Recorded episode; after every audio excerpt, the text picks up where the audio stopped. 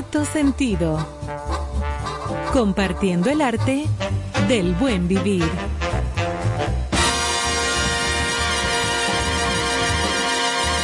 Por estación 97.7.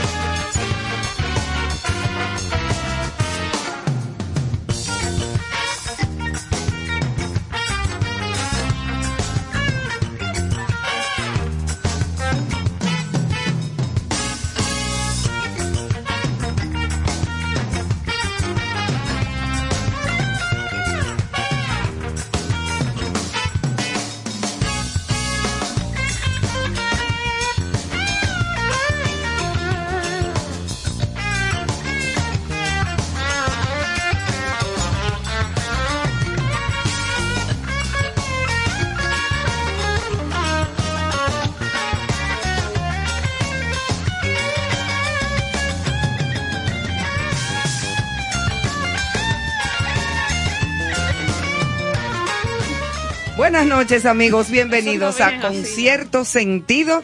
Aquí estamos hoy jueves de esta semana de febrero, ya en víspera del Día de la Independencia Dominicana.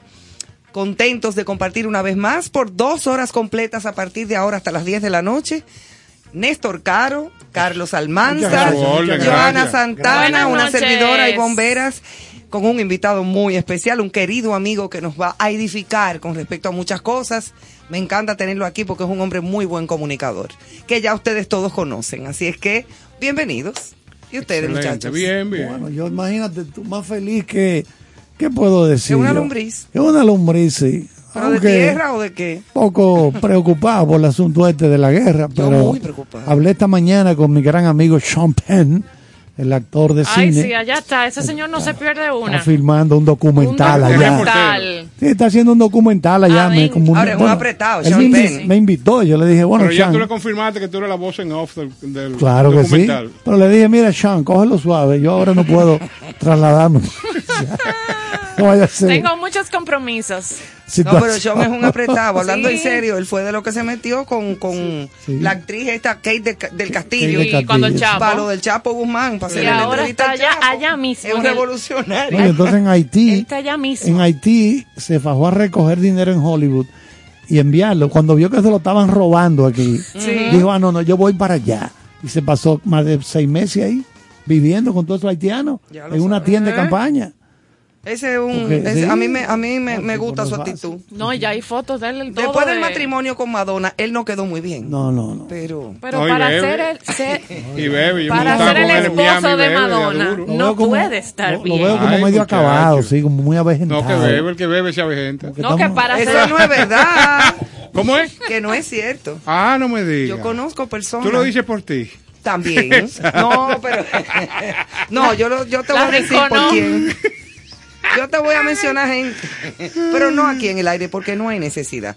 Señores, recuerden nuestras redes sociales y plataformas en Instagram, Spotify, para ustedes poder escuchar este programa y todos los que hemos hecho están colgados ya en esa plataforma. Toda nuestra música nos pueden seguir a través de la comunidad del chat de WhatsApp que también lo encuentran entrando en Instagram y ahí están todos los datos y todos los detalles de Con cierto sentido. Dime, Joana. ¿Qué te cuento? Ah, Jueves. eh, sí. Mucha Cosas. información, pero iniciando, aunque nosotros ya hemos tocado bastante el tema durante la semana que hemos dedicado como antesala a nuestra independencia nacional en la República Dominicana, pero hoy en el mundo, dentro de las efemérides, el 24 de febrero es el inicio de la festividad asociada al carnaval o a los Sí. carnavales en el mundo, que es una festividad de su diversión, colores, hablamos mucho en la semana ¿Cuándo tocamos? Fue el, El martes, miércoles. Martes, miércoles. Sí, martes. De los perso- sí, martes, de los personajes, en el caso de nuestro país. Pero en el mundo realmente es conocido como el, la antesala a la celebración. El comienzo del carnaval es el jueves 24 de febrero en este año, conocido como jueves lardero. Ok. El jueves ladero. Lardero. Lardero. Ah, lardero. Lardero. Se No prolonga eso. hasta el martes eh, previo al miércoles de ceniza, que va más o menos carnaval, va del 24 hasta el 29 de febrero. ¿Cuándo El- es bisiesto? Exacto. El 2 de marzo es el miércoles de ceniza, donde inicia la cuaresma. 10 de abril, estoy hablando del calendario del 2022. 10 de abril eh, sería ya el domingo de Ramos, donde inicia la Semana Santa. Y 17 de abril, el domingo de Resurrección. Que es el final de la Semana Santa. que justamente con nuestro invitado de lujo esta noche aprendimos mucho de la asociación que tiene y la relación de esa festividad de la carne justo antes eh, de toda esta celebración de la, de la iglesia, de la cuaresma, el porqué y todo eso. Y también lo vimos aquí. Pero no está de más compartir algunas curiosidades del carnaval Claro. a nivel de, ¿Sabes qué del sería, mundo. sería bueno investigar qué pasa en sociedades como la brasileña, donde el año entero el carnaval tiene, ya sea en preparación, en el diseño del mismo evento, tiene una presencia total. Porque es que siempre, siempre, ese carnaval, al ser tan importante e involucrar tanta gente, tiene eh, actividad. O sea, que no precisamente Todo- no, el todo el desfile. año se trabaja en eso. Turista.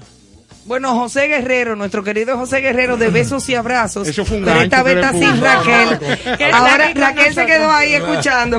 No, al contrario, fíjate, eh, este es el único país que celebra carnaval, fecha patria y cuaresma al mismo tiempo del mundo. Y vos Eso lo lo mencionó. dije, Del yo lo mundo, dije del ayer. mundo. Sí. Del- oye, en, en Brasil, cuando yo llegué a Río de Janeiro, yo pregunté, ¿y qué pasa si yo, un día cualquiera, yo me he visto de, de comparsa y salgo del carnaval, como carnaval?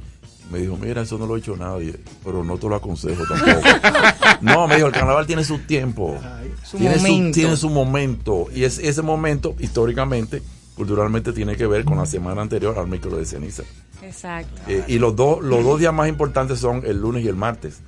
Mardi Gras. Claro, claro. Los días Mardi Gras, el martes graso. Claro. Y el lunes, y entonces el miércoles, mientras más goza la carne, el miércoles, mira carnita, recuérdate Sí. que polvo eres, polvo te Tengo convertirá. mentira. Y ya de ahí Entonces- para adelante se acabó todo. Se acabó todo, claro. Pero todavía en Europa tú ves que en el, eh, porque eso fue en el siglo XIII, después de Cristo, eh, pero claro, sí, el siglo XIII, cuando el Papa Urbano IV, eso tiene que ver pues, con, no tanto con el carnaval, sino con Corpus Christi. Corpus Christi es la, es la fiesta que de la iglesia que alimenta el carnaval. Nuestros diablos cojolos vienen del Corpus Christi, no vienen del carnaval. Eso es importante porque entonces mandan a celebrar eh, la fiesta del bien y del mal. Los personajes del bien, tú sabes cuáles son. Los del mal, tú sabes cuáles son. Lo único que los del bien salieron porque era gente del pueblo. Imagínate tú a Jesucristo siendo interpretado por un campesino Sí. y no iba a quedar muy bien. Sí. Entonces salieron los personajes buenos, quedaron los malos, pero con un sentido eh, de bufón, de Diver- diversión. El diablo, el diablo cojuelo es un, es un diablo de alegre. Claro. No es- y sobre Divertido. todo de su novela, que la recomiendo, de Vélez de Guevara, 1642, se llama El Diablo Cojuelo. Aquí dice el Cajuelo. Cojuelo. Pero es un. Es diablito. cojuelo, sí. Es un diablito, sí, un diablito. ¿Qué es cojo? Sí, Porque sí. él lo que le, gustaba era ver eh, por arriba de los techos a la gente lo que hacía en su casa. Eso es Como, que- como un, eh, un travieso. un travieso, no. Un, Un brechero. un brechero. Entonces, y, que y él contaba de todo, él contaba de todo. Entonces Mm. hicieron una fiesta, hicieron una fiesta donde invitaron a todos los diablos, y él como era chiquito, todo el mundo le cayó en un pie y por eso quedó cojo. Ah, Y hay otra, y hay otra a- anécdota. ¿Qué será? Los chiquitos son frescos. Hay otra anécdota que la compartimos Marte o leyenda de su Sí, origen sí. y todo, de que también fue expulsado por el mismo Tanasi, entonces cae Sí, cojeando porque, también. eh, sí, porque estaba también molestando al propio jefe. Exacto, Es que era, es que un molesto. Sáquenme al tipo este, el chiquito. No, no, no, de Pero aquí. lo, lo- lo grande es que en la cultura dominicana, que es muy religiosa, popular, Sí. sin embargo, fíjate que el diablo es, es también medida de lo bueno. Eso es más bueno que el diablo. Sí. Yo, yo se lo dije, yo se lo he dicho a gente, a mismo brasileño, sí. dice, ¿cómo?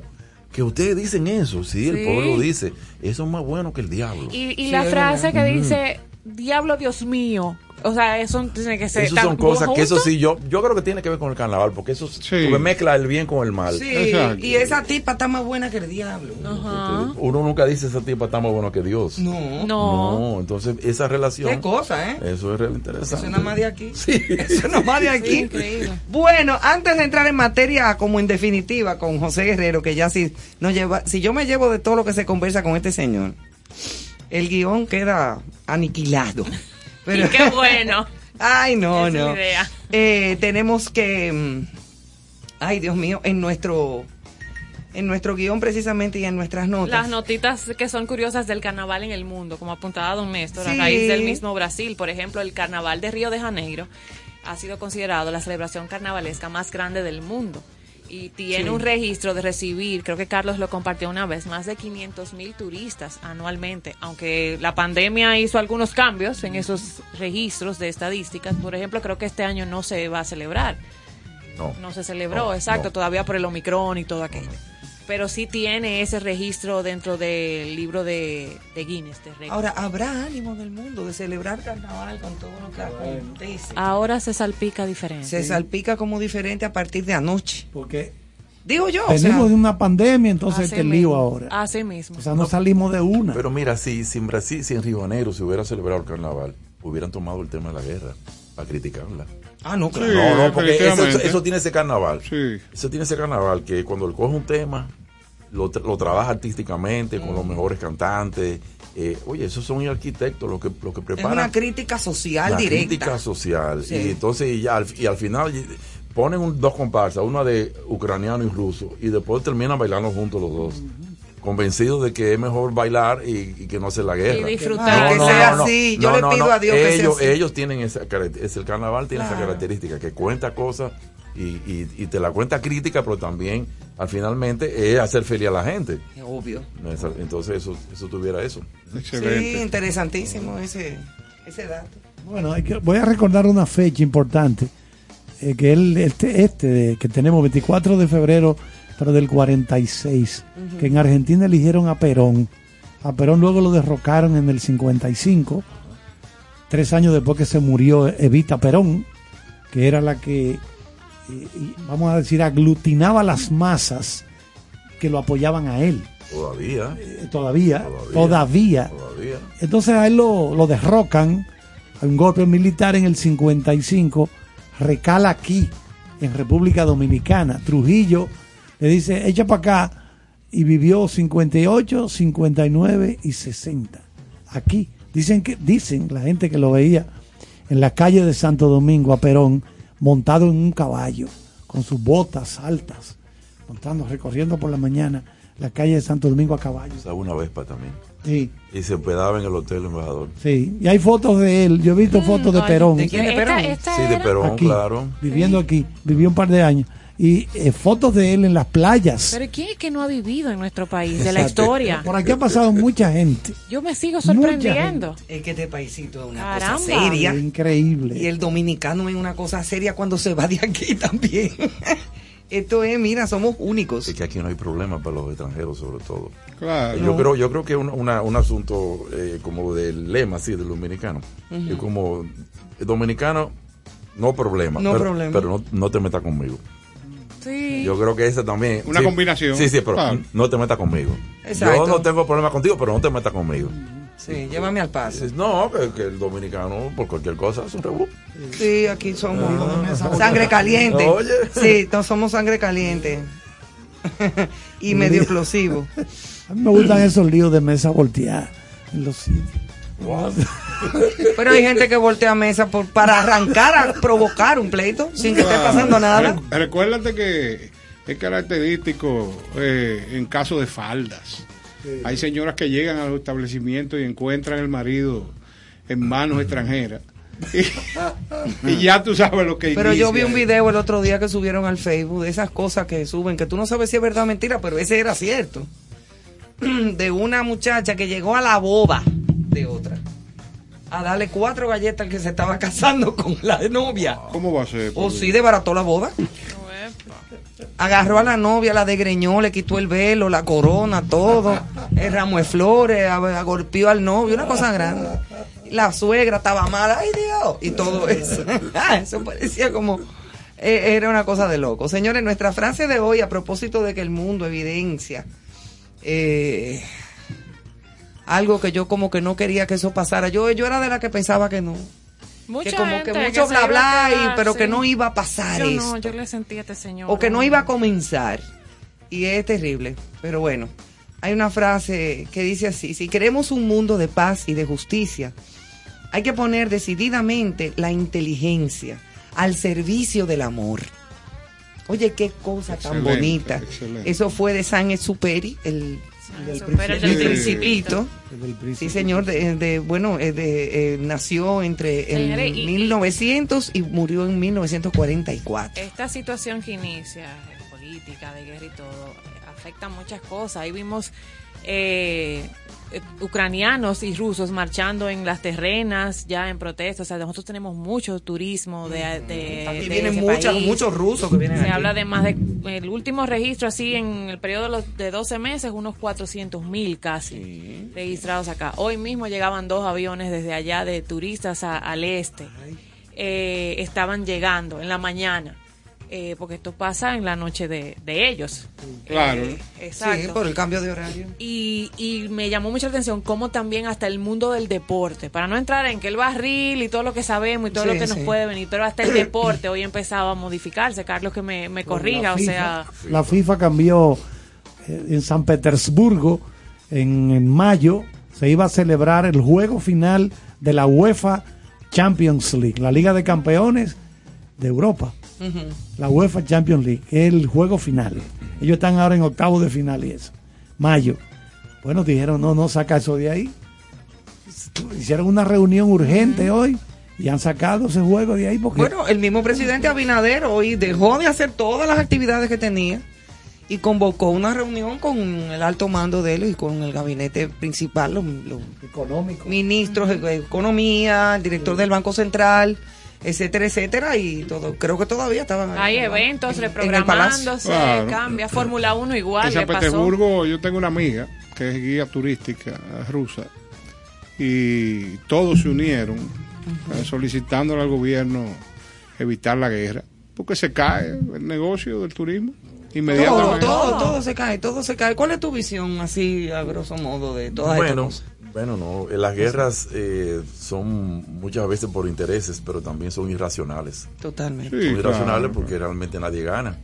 Y esto, eso está en la historia. claro. Y parece que eso surge a partir del momento en que, en la edad del bronce y la edad de los metales, ya la edad del bronce y del hierro, en el cual, por cierto, la primera víctima de las guerras fueron las mujeres, que fueron marginadas Qué totalmente de raro. la sociedad. Porque en la sociedad anterior la mujer participaba. De la- entonces ya la guerra se hace una cosa exclusivamente masculina, ahora vinculada con el Estado y con el poder, y eso hasta el día de hoy. Pero pienso de todas maneras que eh, la guerra, como todo acontecimiento mundial, nosotros vamos ahora a saber mucho sobre Ucrania y sobre esa región, Claro. el Mar Negro. Por ejemplo, yo les recomiendo desde ahora el libro, que lo relean, o la película, El hombre de Kiev. Sí. Porque es Kiev en español, pero en Claro. ucraniano es Kiev. Kiev. Kiev. Kiev. Porque lleva ¿Qué una, una Y y otra I. Como Kiev, o sea, como un poquito alargado. Sí. Y ese libro. Sí, aquí le decimos Kiev. Exactamente. En español, sí, está bien. Sí, está, en bien está bien español. dicho, ¿no? Así está Exacto. traducido. Bernard Malamud escribió ese libro, un judío, en, ganó el premio Pulitzer en 1965-66. Y se hizo una película en el 68 que ganó muchos premios también. Y ahí tú te vas a dar cuenta, eso fue un judío que lo acusaron de la muerte, un judío eh, ucraniano acusado por los rusos de haber matado a un niño. Y eh, todo es el proceso que es- ese señor pasó hasta juntarse finalmente con el zar. Ella termina la película porque el tiempo de los zar. Y yo creo que no es que, que son muchos conflictos Aquí que hay al mismo tiempo. eh. No es uno solo, no es Ucrania con, con, con Rusia. Y son muchos conflictos. Esa misma, esa, esa península de Crimea, ahí pasó una guerra en 1857, la primera guerra de Crimea, que terminó afectando aquí el precio del tabaco en República Dominicana y eso produjo la, la guerra de Moca contra Baez. Es decir, son mucho, mucho tiempo, son muchos conflictos y que es tantos conflictos que producen guerras se ponen más complicados aún. Es así. Entonces va a llegar un momento, ¿dónde va a venir, va a dar paso a la guerra, a la, a la diplomacia? Cuando la economía en, los- en el mundo Se entero afecte, se claro. Y ahí comienzan a hablar y ahí cuando estamos afectados, estamos dados los dos, Claro. no vamos para ningún lado. Mira, ¿por qué no hablamos? Eh? Sí, ¿Por qué no sí. Pero ahora mismo los egos están en los niveles allá. No, ahora mismo nada lo para. Claro. ¿no? Nada lo para, eso, eso va a durar por Yo- lo menos. Yo pienso que finalmente Sí. en la ciudad parte de- la única guerra que Ucrania puede hacer es resistir, Eso es resistir, especialmente resistir en la ciudad de Kiev. Pero a qué Resistir ahí precio. y un poco hacia porque hacia el oeste también ya tiene la frontera con Polonia y otros países, pero Rusia va a tomar todo lo que es el este y lo va a rodear y entonces eh, no creo que se atrevan a tomar la ciudad porque ya entonces implicaría así un ya eso sería terrible entonces eso va a ser una guerra de desgaste y eh, ahí va a durar Que la- necesita tiempo para ese desgaste. Eso Eh, está en el, en el arte de la guerra.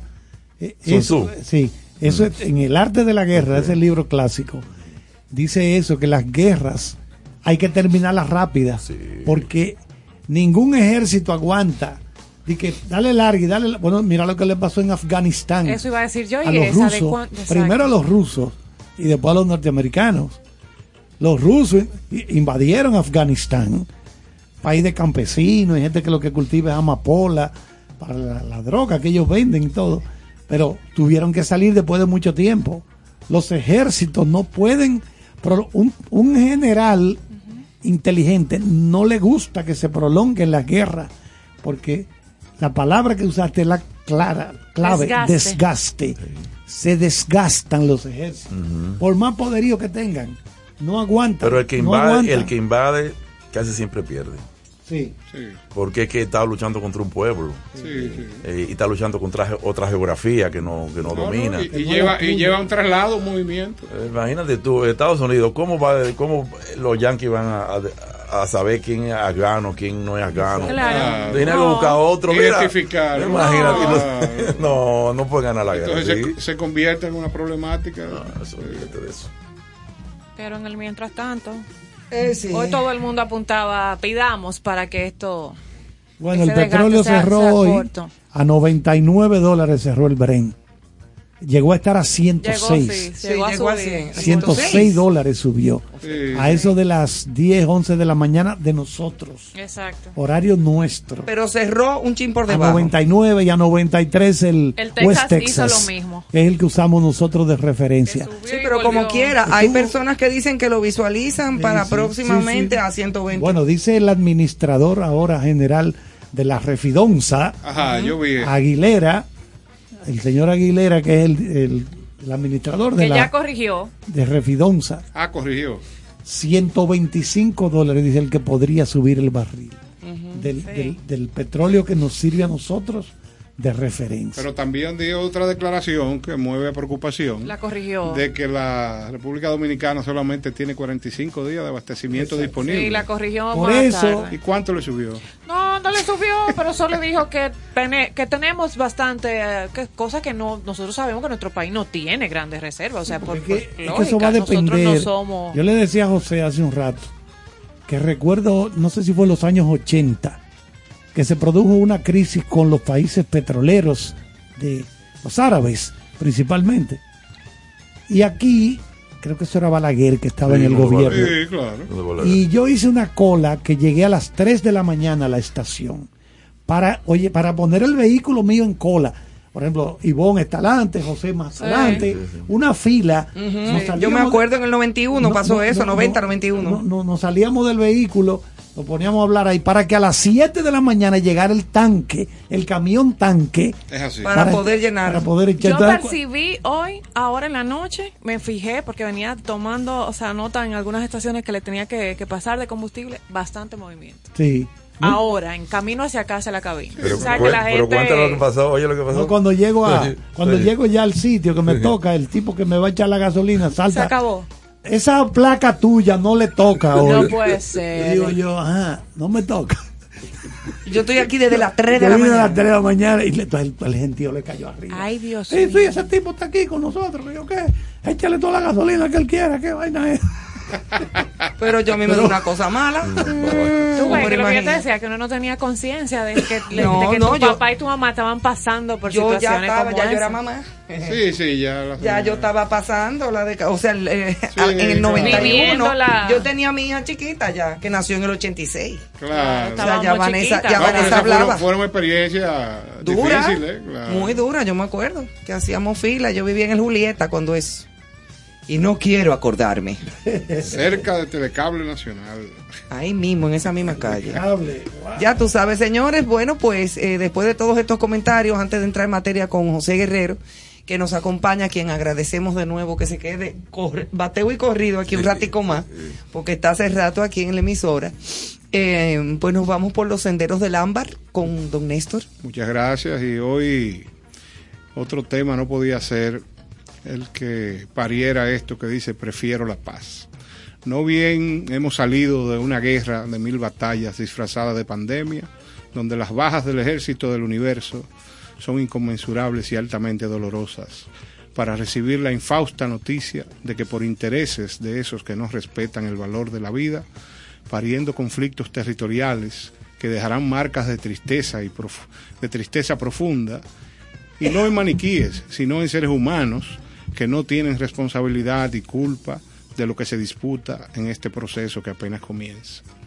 ¿Cuánto me gustaría que los gobernantes fueran únicos protagonistas de estos casos, utilizando métodos cuerpo a cuerpo, como la esgrima, el sumo, el boxeo, la lucha libre, donde como únicos afectados reciban impactados o reciban impactos que les recordasen qué tanto duelen las lesiones personales, logrando que limitaran sus decisiones cuando se trate de afecciones de carácter global y masivo. Apelo a la conciencia y a la cordura de los hombres que dirigen el mundo para que cese la violencia sin importar lo que esté en juego, ya que nunca podré entender a los que prefieren en vez de la paz una absurda guerra donde solo abundará desolación y tristeza. Eso es así, Néstor. Si Me fueran sumo. ellos los que tuvieran que fajarse cuerpo a cuerpo. Después de la primera galleta. No, eso es lo que me dice, gustaría. "Bueno, o sea, señores". esto es un asunto de dos, con botones, ¿no? Entonces vamos a juntarnos. Claro, Entonces que tú, tú sacas dos espadas de esa de edad media y dices, vamos arriba. Ajá. Y tú nombras O- antes o de. guantes. Tú nombras antes de tu, eh, tu sustituto, por si acaso te mueres. No, no, pero también está lo que pasó, lo que cuenta la Biblia con David Goliat. Claro. Dos y el que gana, pues ya. Claro, es el hombre. y queda nada más un muerto, nada más. Uno solo y el uno siguió. ¡Eh, ganaste! Y los otros nada más. Sí, pero realmente no fue así, ¿no? No, yo sé que no. Desgraciadamente. que nadie, nadie va a perder por un solo hombre. Claro que sí. No. Bueno, antes de, de finalizar este segmento con música, yo quisiera invitar a todos los padres de niños y niñas que este próximo sábado 26 de febrero, a partir de las 4 de la tarde, estará el taller Duarte y los Trinitarios para niños y niñas. Eso nos lo envían, una invitación. Esto es completamente gratis. El Museo Memorial de la Resistencia, ahí en el Arzobispo Noel 210 en la ciudad colonial. Esto es completamente gratis. Muchísimas gracias a nuestra amiga Henriette Vice, Sí. que nos envía estas invitaciones de, del Museo de la Resistencia. Y esto es un trabajo hermoso para educar a nuestros niños con respecto a nuestra historia. Recuerden, taller Duarte y los Trinitarios para Y- niños y niñas. Y saludar de nuevo a nuestra eso. invitada en el día de ayer, Sí. la profesora, que fue una participación muy interesante. Que también verdad. pertenece a la gente del Sí, Museo de sí. la Resistencia. Claro, claro, por, Sí, por eso la saludamos. Fue una cátedra de historia, Claro. como la que vamos a tener ahora. Ay, sí. En breve, después de la musiquita. Vamos arriba. Vamos a disfrutar de Patricia Pereira.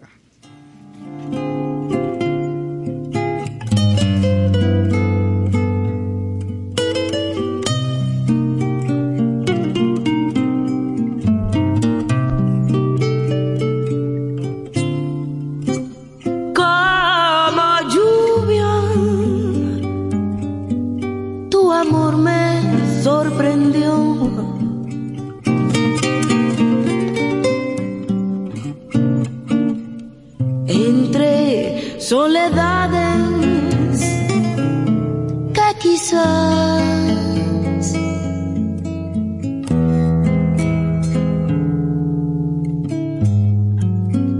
Siempre la tuvimos en la profundidad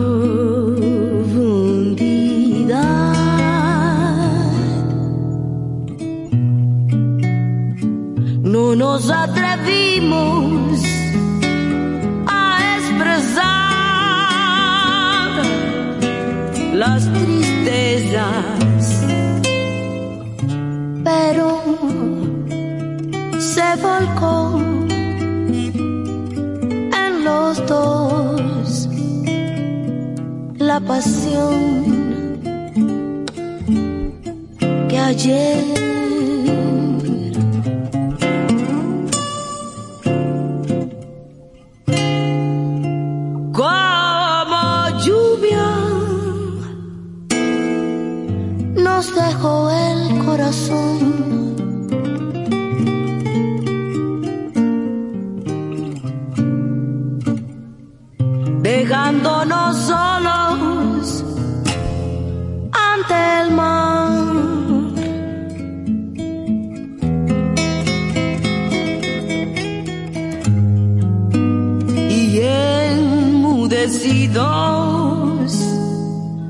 amando sin parar. La noche se enciende y aún más nos amamos.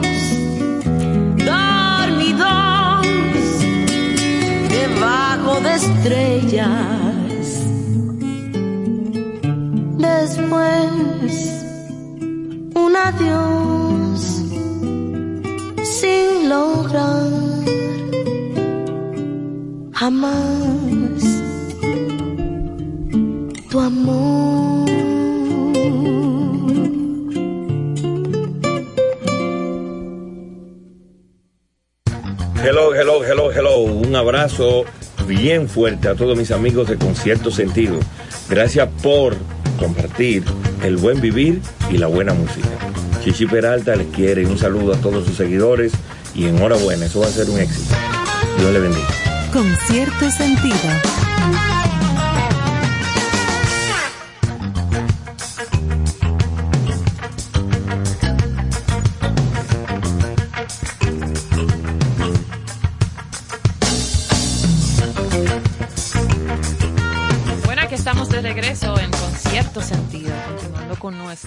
Contenido especial esta semana, dedicado también en gran medida a todo lo relacionado a nuestra historia, a propósito de que celebramos en la República Dominicana este domingo 27 de febrero nuestra independencia nacional. Y hoy justamente, un 24 de febrero, pero de 1844, los trinitarios, ese grupo de muchachones, como hemos aprendido aquí esta semana, esos muchachitos, porque no, no, las edades así permiten que se les diga, esos muchachitos, los trinitarios, eh, se reunieron clandestinamente un día como hoy en la casa de Francisco del Rosario Sánchez para acordar definitivamente los planes y poner la fecha ya inmediata para la independencia nacional. Pero para hablar de todo eso, nosotros, aunque para nosotros en concierto sentido es nuestro querido José, de besos y abrazos, tenemos el privilegio esta noche para toda nuestra audiencia de tener aquí a un destacadísimo intelectual de nuestro país, a un gran historiador, antropólogo, eh, escritor, catedrático. ¿Y qué más? Con una trayectoria de, Melómano. de larga data. Y, pero sobre todo como amante y preocupado de cultura, de nuestra identidad. Gracias. Aquí está el doctor José eh, Guerrero. El dominicano es muy apasionado.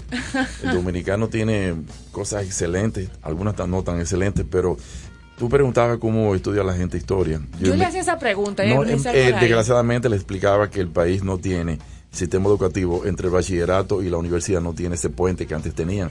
La- los test de actitud, eh, grupos de orientación. Entonces uno estudia, termina estudiando de acuerdo a si no te gustan las matemáticas, tú vas a estudiar comunicación. opuesto. Exactamente. Eh, bueno, que el profesor- a mí me gustó el profesor de historia, me fue bien, entonces yo voy a estudiar eso. Entonces ahí realmente el país se juega mucho su futuro porque eh, gran parte de los profesionales que se gradúan no terminan ejerciendo su profesión.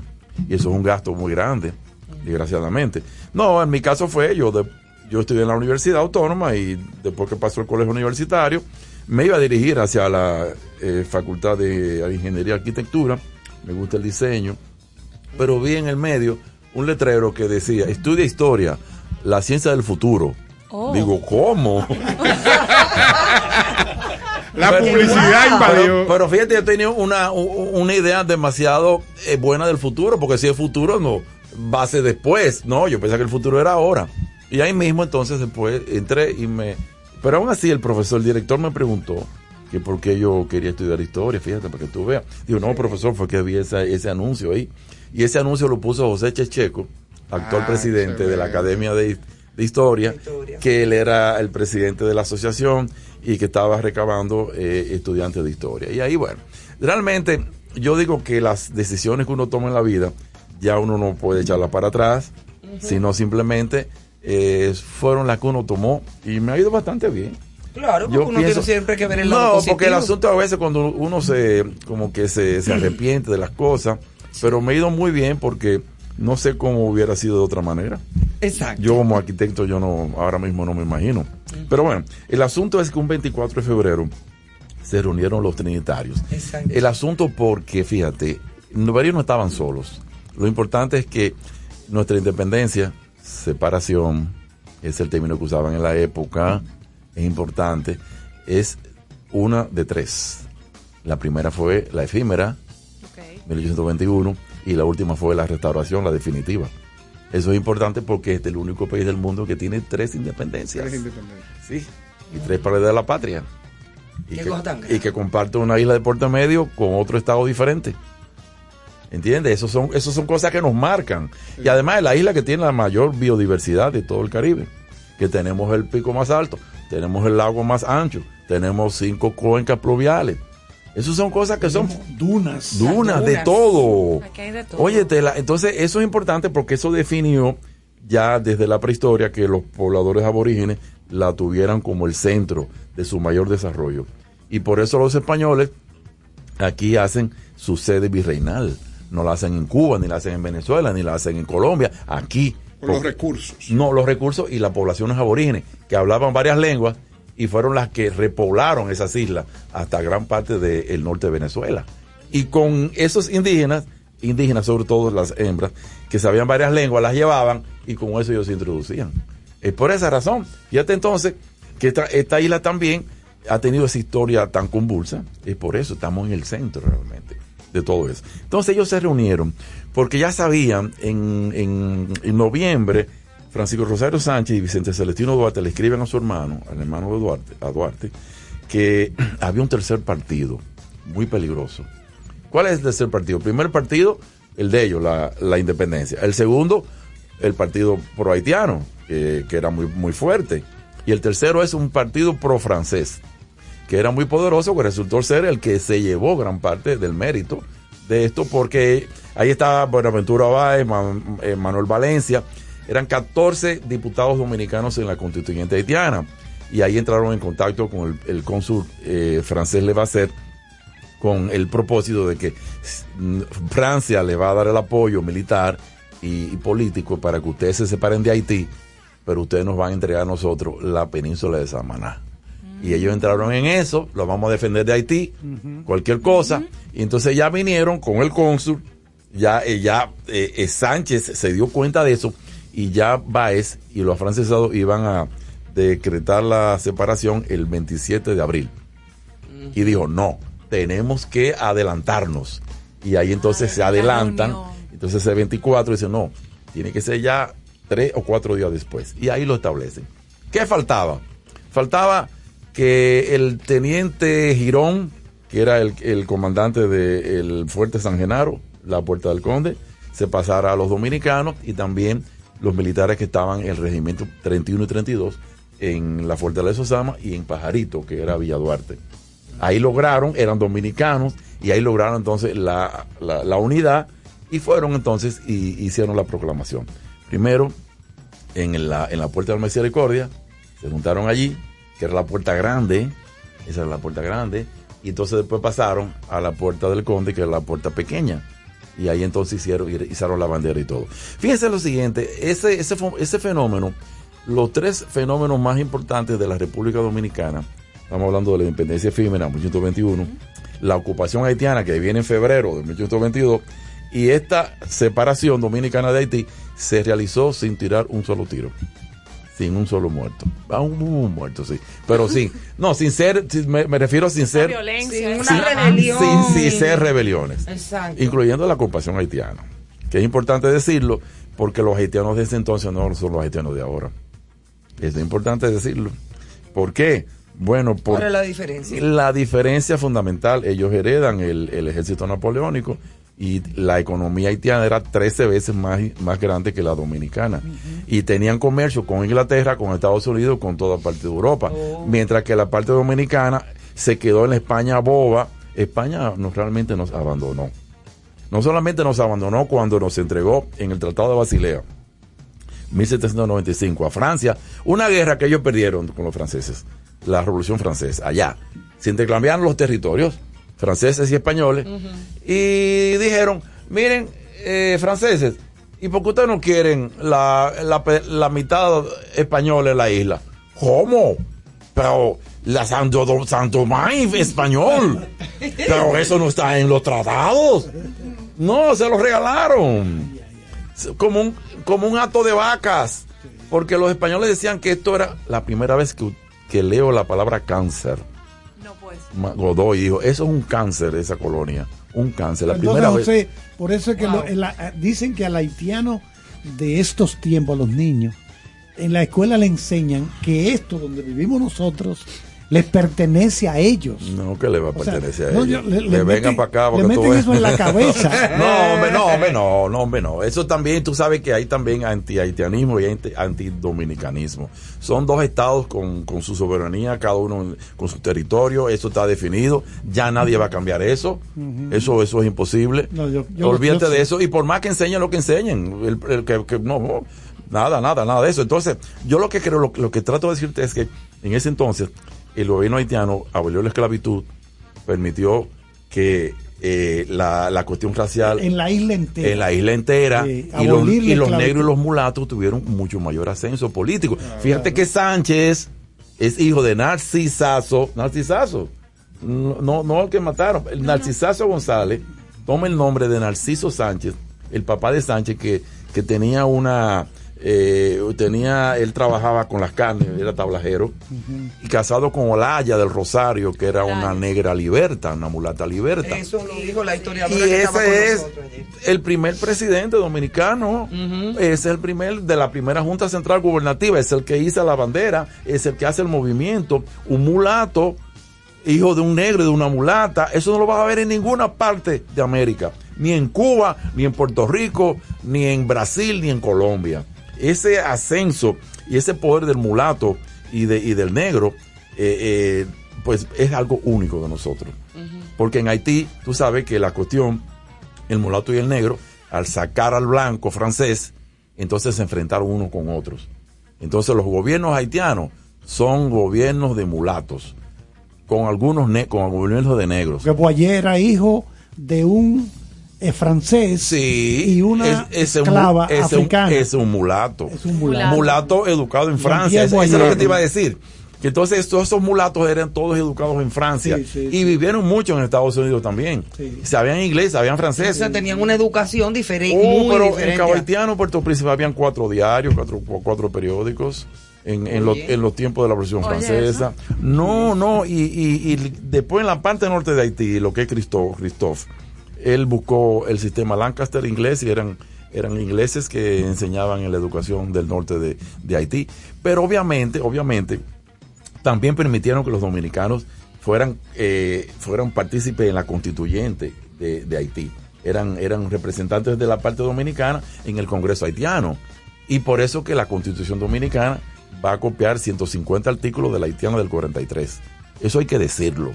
Porque eso no lo digo yo, eso lo dice Milton Rey Guevara, actual presidente del Tribunal Constitucional. Y si usted agarra la constitución haitiana del 43 y la constitución dominicana de, del 44, se va a dar cuenta que están todos los artículos copiados ahí. ¿Pero por qué? ¿Qué es lo que copian?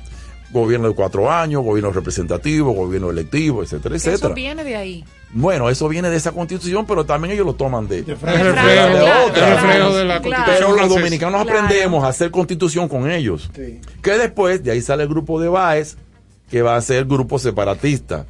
¿Entiendes? Porque también nos permitieron. Ah, otra cosa. Es que dominicanos y, hait- y- y haitianos nos unimos para tumbar a Boyer, Boyer. que se convirtió en un déspota para ambas partes de la isla. Y ahí Duarte fue el artífice de esa alianza y de esa unión. Y mandan a Mella, que es una persona muy importante en este movimiento, eh, Ramón Matías Mella o, o- Matías Ramón. con- de las Sí, dos ¿cuál maneras. De las dos maneras. Sí, se porque se cambiaban los nombres Sí. también Ah, en la época. se lo- se lo ponían sí, al revés. se lo ponían al revés. Ok. Eh, Sánchez es Francisco Rosario Sánchez, fíjate ahí tiene el apellido de la mamá. Pero parece que él también tenía el nombre del Rosario como nombre. Francisco Rosario, Sánchez Rosario. Sánchez. ¿Entiendes? Porque él nació, la mamá lo reconoció, pero después el papá lo reconoció. Y también tenían un primer hermano, Andrés, un primer hijo de ella, y él lo reconoció también, Narcisazo. Ok. ¿Tú entiendes? Entonces, lo, lo que quiero decirte con esto es que eh, hay muchos, muchos, hait- mira, mira, mira qué cosa tan interesante que esto creo que es nuevo. Por lo menos yo lo, lo he publicado. Cuando la, bueno, triunfa la separación, se hizo la bandera. Al día 28, el gobernador haitiano capitula y entrega el gobierno, pero sin avisarle al presidente haitiano.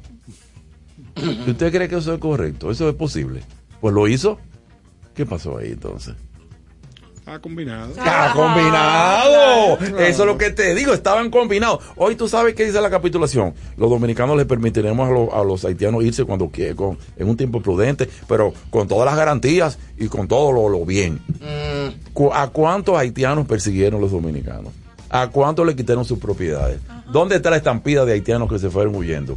Eso no lo recoge la historia. No, que no fue, no Exacto, sucedió. a eso me refiero. sucedió. ¿Cuántos haitianos tú crees que vinieron para la parte dominicana? ¿Suficientes? Pero bastante. Bastante, sobre Claro. todo en San Cristóbal y en Puerto Plata. Entonces, eso no sucedió. ¿Qué pasó allí? Que gran parte de esos haitianos se dominicanizaron.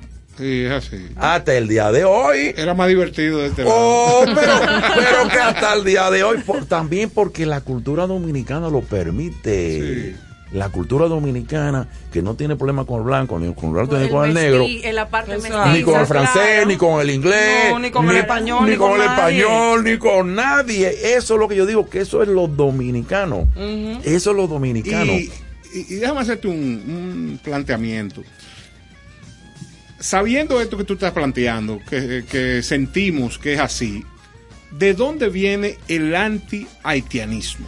Bueno, mira, el anti bueno, el país hizo, un- Preguntarle lo mismo, hizo una guerra. somos tan open y no, no, no, no, no, no, no, pero obviamente hubo una guerra que duró 12 años. Sí, claro. Del 44 al 56. Sí. Y, y las guerras, tú sabes lo que producen. Sí, sí. Y la ocupación del 22 Al 44. Pero ese no, pero que, no, porque nos unimos los dos para tumbar al gobierno haitiano. Exacto, No, exacto. no, no, no, ahí no hubo problema. Ah, ese no fue el punto. No, no, no. El punto fueron 12 años de Años de guerra. guerra. 12 12 años de guerra. Y también eh, es Santana, es un déspota. Él precisamente, ahí comenzó, para que tú veas, un expediente llamado la negrofilia. Porque al dominicano le- se le decía, los dominicanos que hablen claro. Sobre todo porque, porque para no confundirlo con haitiano. Eso, eso es lo que quiere decir eso. Y para evitar la influencia. Le quitó la influencia, entonces ahí vino Santana y acusó a los hermanos Puello, a Gavino, A Gavino. y a José Joaquín Puello, que eran los militares de verdad, educados en la, en la Fuerza Armada Haitiana, Claro. y eran los que tenían el, el, eh, con Duarte la lucha por la independencia. Y cuando se planteó traer inmigración blancos, ahí mismo, el 45, eh, Puello preguntó, ¿y por qué no de otras naciones? Y eso cayó muy mal. Y entonces Santana lo acusó de negrofilia. Que Ellos estaba, eran que del doctor eh, José Mm, Joaquín eh, Puello, sí, sí, yo. son descendientes. sí, él es descendiente de ellos, entonces. Sí, sí, porque eran de un negro y un, y un- y un blanco. Pero eran muy oscuros los- los- esos pollos. pero que puede- claro que sí. Que Claro que sí. descendencia por la liga Claro que sí, claro que sí. Entonces sigue con la historia. Nada, entonces ahí lo acusaron de una rebelión, una rebelión y lo dijeron como que eran estaban a favor de los haitianos de los negros. Porque entonces ya comenzó a asociarse negros con haitianos. Sí, sí. Por ahí viene el asunto. También fusilaron a Duvergé, pero lo mismo. Duvergé también tiene, está muy un poco emparentado también, porque le decían el bois. Sí, sí. Bois, bois caimán, bosque. Ah, que trabajaba madera. Sí. Cuando vino a entrar en el, después del 27 de febrero, no lo dejaron entrar por la puerta del conde y lo detuvieron. Porque pensaban que era Claro, un enviado. un enviado del otro lado. Claro. y vino pues y dice, ay no, pero esto es de otro general, ¿qué pasa? Entonces, el antihaitianismo realmente, después fíjate, la restauración se hizo con la ayuda haitiana. Y allá ama- amainó mucho el antihaitianismo. Y sobre todo que tuvimos presidentes de origen haitiano. Ulises Rodazá, Gregorio Duperón, Claro. el que hace el himno nuestro, Emilio Prudón. Emilio Prudón. Emilio Prudón, su papá lo agarra, eh, era del gobierno haitiano, lo agarraron preso en Haití y lo destituyeron. Es decir, que ella amainó mucho la cuestión antihaitiana, pero entonces viene Trujillo. Cuando viene Trujillo, pero el antihaitianismo de Trujillo también tiene una historia. Bernardo Vega demostró, fíjate, nunca hubo mejores relaciones con Haití que en los primer- primeros seis años de gobierno de Trujillo. Pero eso está publicado en documentos. Tres volúmenes, Bernardo Vega, Trujillo y Haití. Un libro premiado. Trujillo en el, no- en el 36, la principal calle de, de- de Puerto Príncipe se llamaba Tru- Presidente Trujillo. ¿Tú sabías eso? No. Sí, la- en el 36 la principal calle de Puerto Príncipe se llamaba Presidente Trujillo. Pero después le quitaron el Pero oye, te- espérate, pero tú sabes que eso Trujillo cuando No, fue eso ya no él, él Oye, ter- él eso. terminó, él terminó eh, estableciendo los los actuales límites realmente definitivos de la frontera. Eso fue con Trujillo, mm, eh, Horacio Vázquez y con Trujillo en el 36. Trujillo fue, y eso está publicado. Él fue allá a Puerto Príncipe y agarró la bandera y la besó. Besó la bandera haitiana y dijo: Por estas venas corre estas sangre venas". africana. Un estratega. Un estratega. Sí, pero un asesino. No, no, entonces definitivamente. viene- ahora viene, entonces viene Pero el un asunto. viene el asunto. En el muy 37, habilidoso, en el claro. 37 viene la matanza. Entonces, ¿pero por qué ese cambio tan rápido? Hay que explicar las cosas. A Trujillo lo encontraron un grupo de militares dominicanos y haitianos que iban a tumbar el gobierno haitiano. Claro. Lo agarraron y para él tiró ahí una un río revuelto Una nébula. mandó a matar a toda esa gente, pero aún así no pudo hacer una política antihaitiana inmediato porque reconoció que fue una matanza y el gobierno fue obligado a, pa- a pagar una Sí, indemnización. una indignación. ¿Cuándo viene el verdadero antihaitianismo? Con un conflicto que él tiene, Trujillo, con el presidente Ilio Lescott, en el del 41 al 44, 45. Ahí, que ese era un servidor de él Claro. era pago por Trujillo. Fue embajador aquí. Y era gente de Trujillo que le, Trujillo le pagaba. Pero allá pasó algo y quiso tener autonomía y ahí vino el problema. Ahí vino el problema. Entonces ahí vienen todas esas campañas de, de, de anti- anti- anti-haitianismo, pero vuelve otra vez y medra la cosa cuando Trujillo se dedica a importar haitianos para sus ingenios. Entonces no puede otra vez, pero la cosa vuelve a ser anti-haitiana cuando Jean Prismar Porque era bipolar, era un psicópata, loco. Jean Prismar, un embajador haitiano, inteligentísimo, publica un libro llamado República Haití y República Dominicana, 1953, donde él trata el tema de la matanza, de toda esa cosa, y entonces ahí les responden todos los historiadores dominicanos hasta el día de hoy a e- ese libro, especialmente Rodríguez de Morís y todos los grandes historiadores. Y la cosa se quedó ahí, la cosa se quedó ahí, pero ahora es un poco diferente porque ahora es la llamada invasión pacífica. Sí, sí. El problema, cuando todo el mundo sabe que cuando los norteamericanos invadieron la isla, en el 15 Haití, en el 16 República Dominicana, entonces para ellos poder tener trabajadores azucareros. ¿qué hicieron ellos? Trajeron los haitianos. La mano de Y el listín diario, paga y el y- listín diario, este periódico, denunció que cuando salieron, en el 24 dejaron más de 100 mil haitianos. Y ellos son los que traen el problema, los norteamericanos.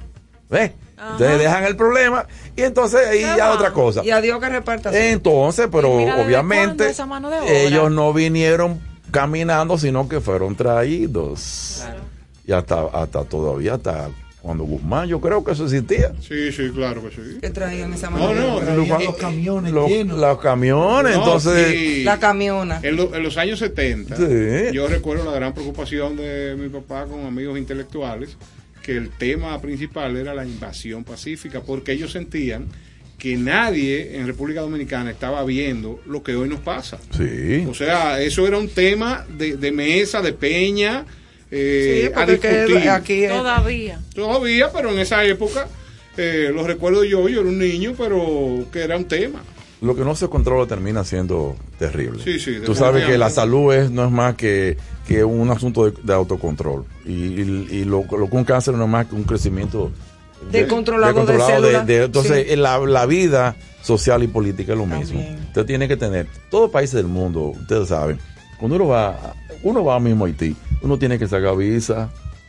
¿Y por qué ellos vienen para acá sin visa? Pero, ¿tú me estás entendiendo? Sí. Si tú vas a Brasil, ¿dónde está su visa, señor? Eh, ¿Dónde, tú vas? ¿Dónde está su visa? ¿Dónde está? ¿Cuánto tiempo usted va a pasar Pero aquí? ¿Cómo somos- usted se va a mantener aquí? Claro. Entonces, ¿por qué vamos a regularizar todo ese asunto?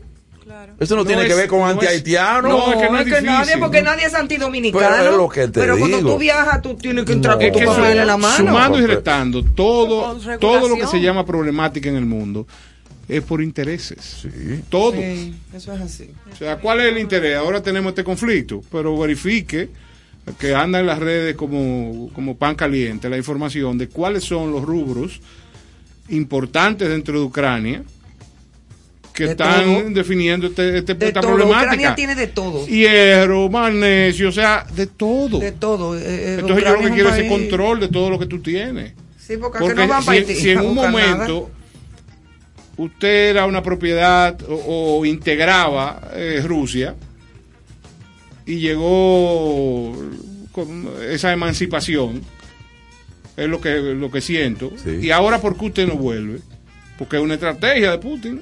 Hay mucha gente que, eh, eh, muchos ucranianos, que en un momento se sintieron débiles y allá le aprobaban y decían, tú te sientes ruso, ven por aquí. Claro. Y te daban tu papel que tú eras ruso. Una política de colonización. Ahí es que está. No, no, como, como, como lo hacen todo el mundo. Eh, to- todos, los, todos los imperios hacen eso. Pero de todas maneras, eh, yo lo que creo que la República Dominicana, vuelvo y repito, eh, oye, es un problema explicar la historia dominicana. Sí, sí. Mira, hasta por ejemplo, para ponerte un caso, ¿por qué nos llamamos dominicanos? Para un cubano no hay problema, pues cubano o puertorriqueño. Cubano es todo, todo cubano que nace en Cuba o que Exacto. y sus islas adyacentes. Pero en República Dominicana, dime tú, dominicano es el que nace en la isla de Santo Domingo, pero está compartida con Haití. ¿Y desde cuándo surge el dominicano? Entonces ahí viene el asunto, que no tiene que ver con Santo Domingo de Guzmán. Es otro, otro asunto. Qué pena eso. La constitución dominicana Balaguer metió eso.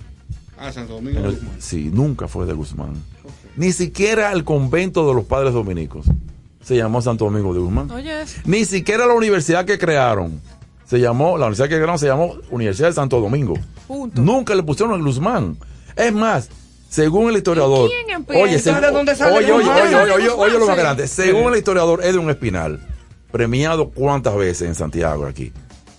El, el eh, Santo Domingo de Guzmán, el Beato, no era de Guzmán.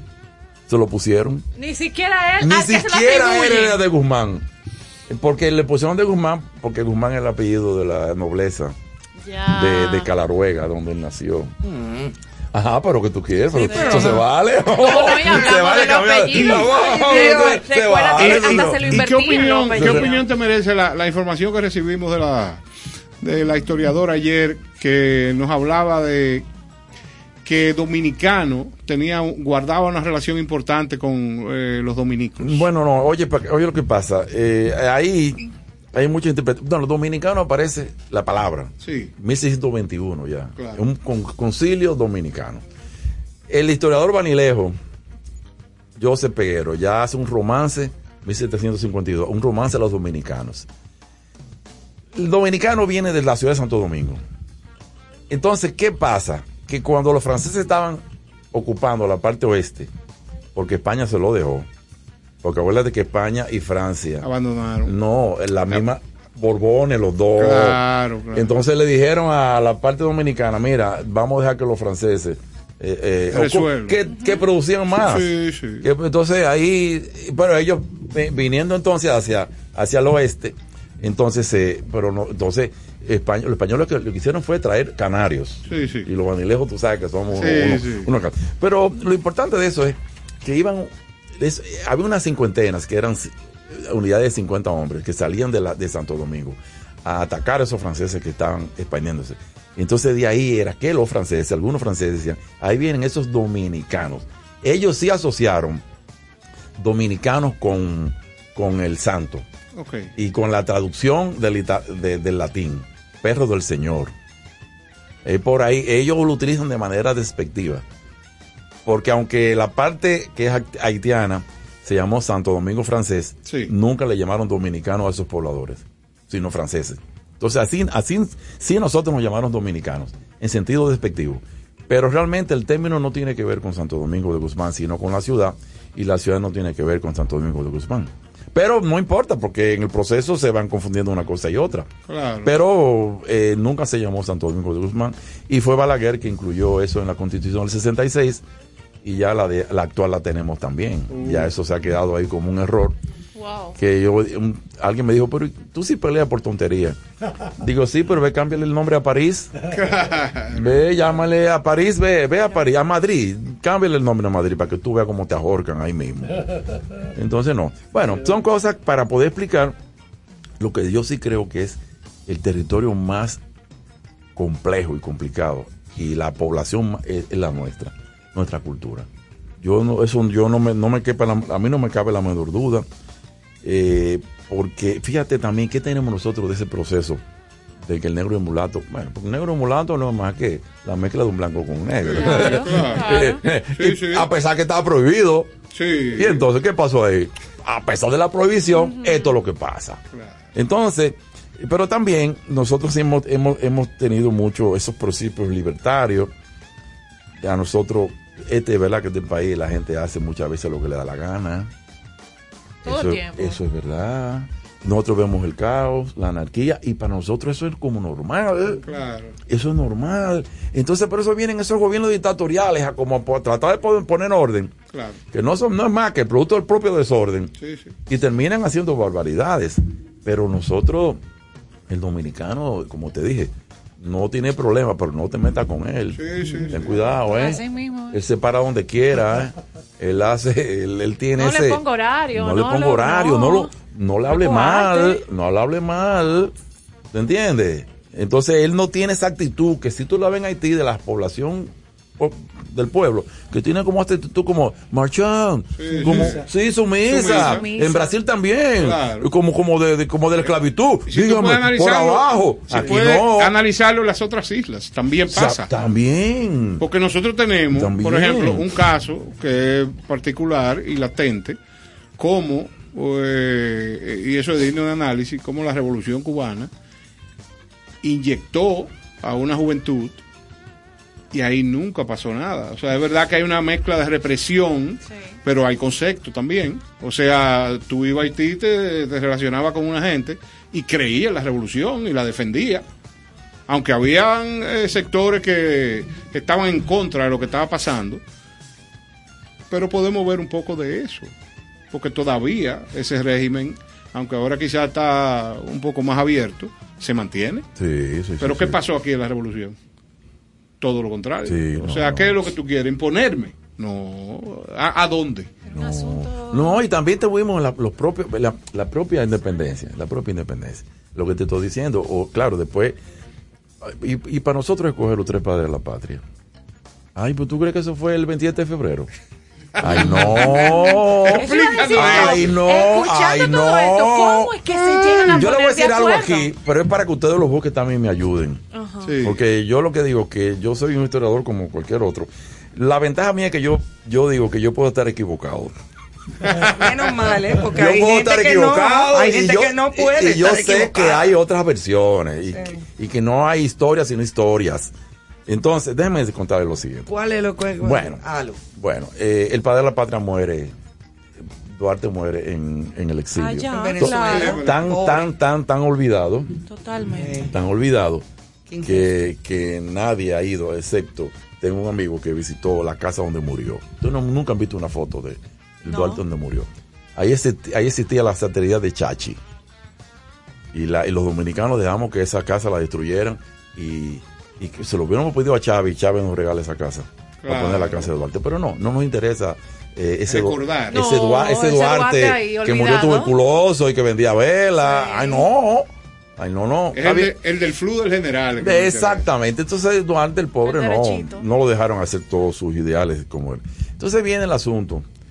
Gobiernan Santana y Báez, dos déspotas, pero con apoyo popular, ¿eh? con un cierto apoyo popular. ¿eh? Entonces de ahí viene... Parece que aquí gusta eso. Espérate, sí, ay, vienen los generales. Qué pena. Oye, pero en 1874 el país tenía 865 generales y coroneles. 865. Señores, pero... ¿Pero para qué? Pero que bueno, ahí- para eso es que de ahí es Para Que no nos mande otra gente. Que no, nos. Para jefiar. Para con chapita puesta.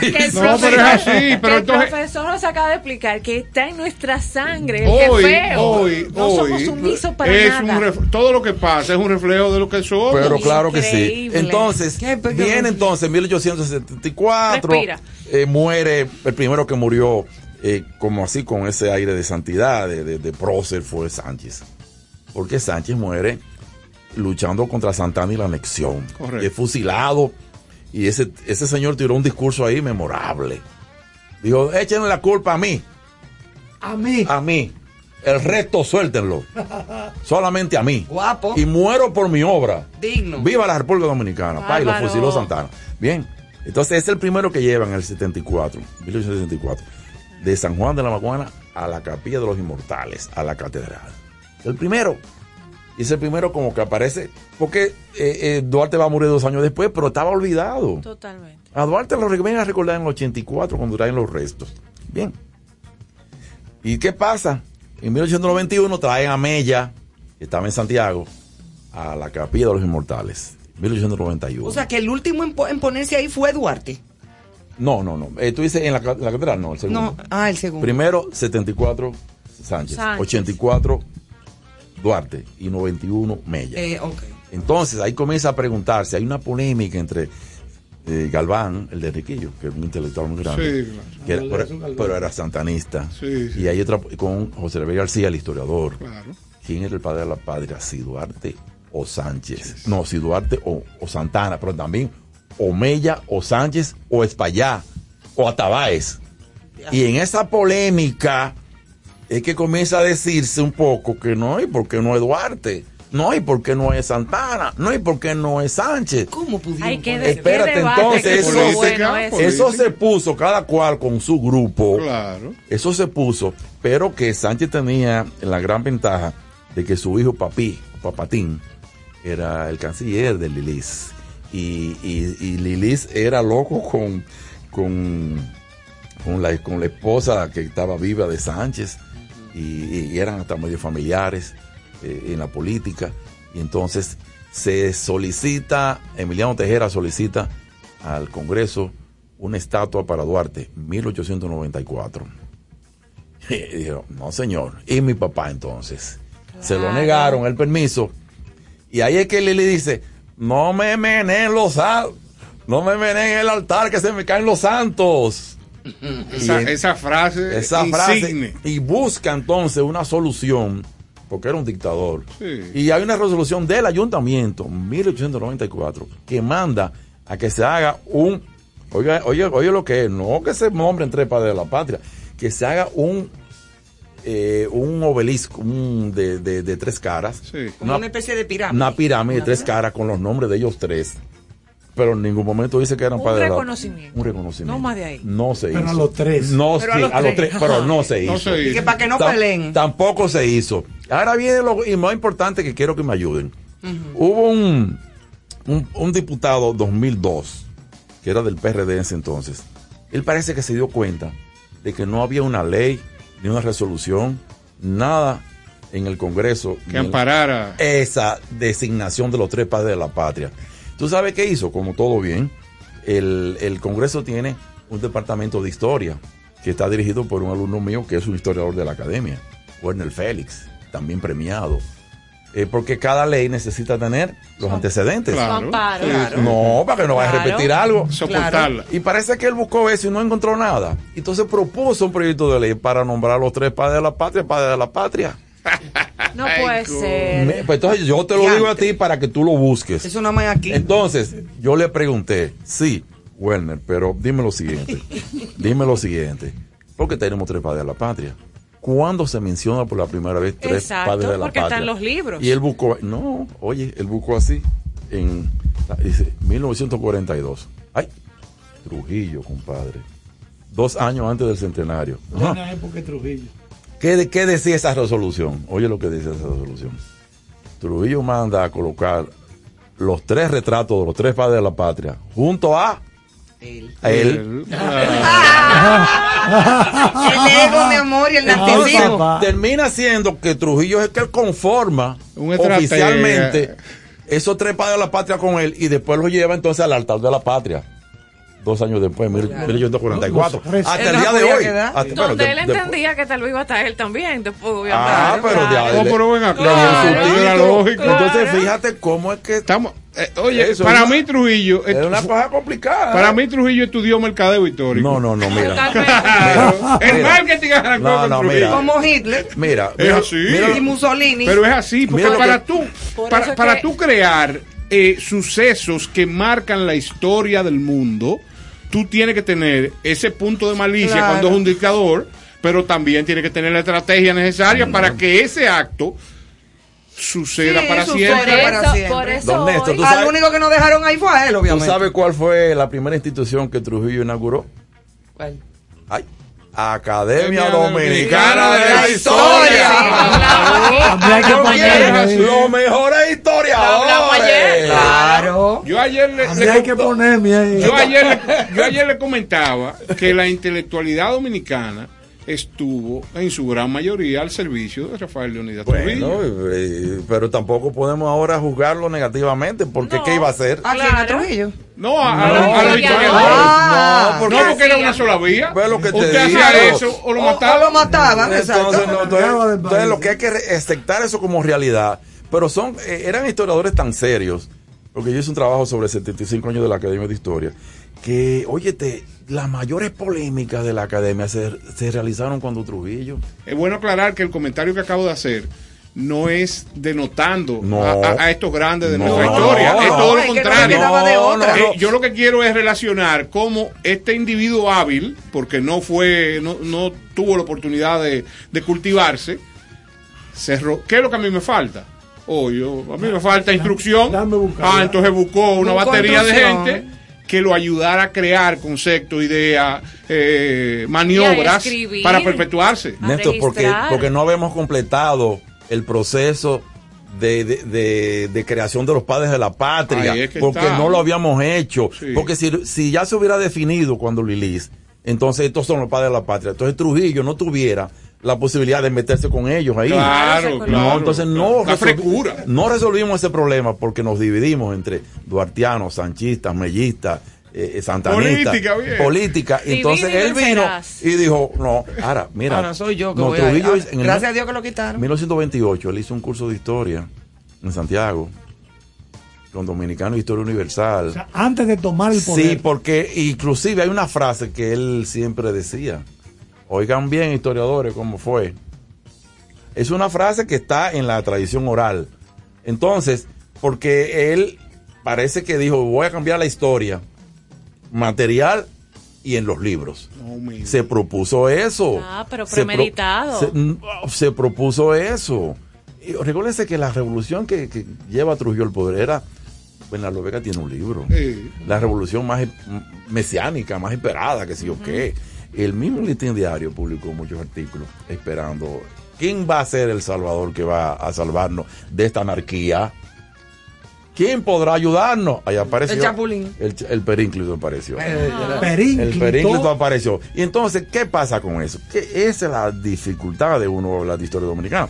Porque mira, todavía tenemos el mismo palacio que él hizo, la misma universidad que él hizo, Sí, el mismo hospital que él hizo, eh, la misma que geografía que él hizo. puentes. Entonces, esas son cosas que la, la materialidad es tan fuerte que después entonces, para uno poder, yo creo que lo único que uno puede es, con la realidad es reconocerla y tratar de darle varias interpretaciones. Y que cada cual se forme su criterio, su propio criterio. Pero eso de que de un historiador enseñarle a vos, esto fue la verdad. Para mí es un trujillismo. no hay una- no hay Para una mí sola es trujilli- Exacto, eso eso es dictatorial. Eh, mira, esto, esto fue lo que pasó. Ajá, no me diga. No ¿Y me tú diga. estabas ahí? Y no. bueno, en San Juan de la Maguana eh, me contaron que eh, los archivos, yo siempre voy a los lugares, deme los archivos del ayuntamiento, siempre hay muchas cosas. Y me, me dijo alguien que ahí solamente había documentos hasta de un periodo adelante, 1943 en adelante. Digo, ¿por qué? Bueno, parece que alguien le dijo, mire jefe, eh, aquí un fresco, un atrevido, porque hay gente atrevida, un malvado. Hoy no, unas cartas ahí de que usted se robó una vaca, una Ay, cosa. ay. Por una cosa, pero usted Ay. sabe lo que es eso, jefe. No Dice. Trujillo, quémamelo todo, hasta el presente. Sí, sí. Y se acabó el Era archivo. así, no, porque era Se drástico. acabó la- no, así que- como mandó a matar a Mirabal a palo. Claro, no es de que, que tráeme el documento, no, quémalo todo. Ok, entonces, eh, ¿qué pasa con eso? Que hay una parte de la historia que se ha quedado impregnada de ese historia. Pero bueno, Rodríguez, por ejemplo, Rodrigo de Morici, eh, es un historiador extraordinario. Pero ¿qué, qué ventaja? Fíjate, ahí viene la cosa. Con los libros de Rodríguez de Morici, que también ayudó a un poco, y también los otros, a- a- ordenar. a ordenar ese asunto histórico con Trujillo. Sin embargo, los libros de él permiten también hacer la, la historia contraria. Claro. Eso, eso, esa es la ventaja que tiene. Por ejemplo, si tú buscas invasiones haitianas, libro de él, 1850, 1955, tú vas a ver todas las cosas que del gobierno haitiano, pero al final te publica como anexo todos los dominicanos que colaboraron con el gobierno haitiano. Claro, como lo que usted acaba de decir, Y que te con vas a la- dar cuenta. con nosotros. Te vas a dar Claro. cuenta que en la logia La Concordia eran miembros Duarte, Borguelá, Pontier, eh, Me- Baez, dominicanos con haitianos juntos ahí. Sí, sí. Entonces te permite hacer la otra historia, él mismo que tiene una visión. Y entonces la labor es, señores, cada cual que tenga su propio criterio. Claro. Yo creo que Y que no sea hay- feliz. Y que sea feliz. Tú quieres una historia a tu A tu medida. Contrúyela. Hombre. Bueno, no le imponga a los demás. Excelente. No se la imponga, eso es Yo creo que ahí, ¿verdad? Brillante, bien, José, gracias, de verdad. Bueno, bueno, los los quiero mucho, ya. Y nosotros a ti, gracias por tu visita, siempre Y- aportando. Y, y siempre con cierto sentido. Claro. Y con besos y abrazos.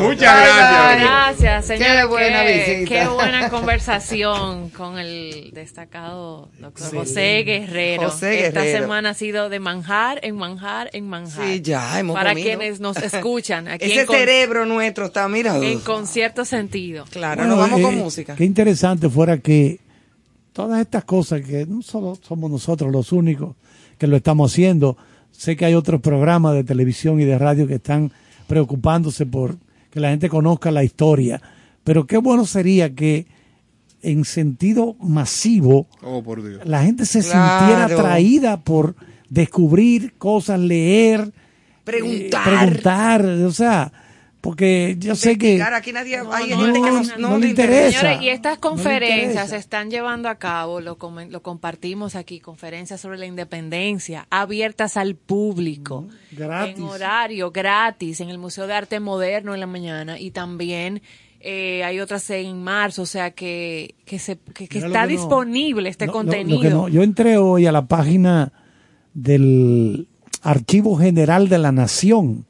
Invito a la gente que nos escucha que entre. Eh, así mismo usted le pone en Google Archivo General Nación República Dominicana y lo va a mandar a la página de ellos. Que es, en- si usted quiere entrar más directo, en mayúscula A de archivo, G General N Nación, AGN ¿verdad?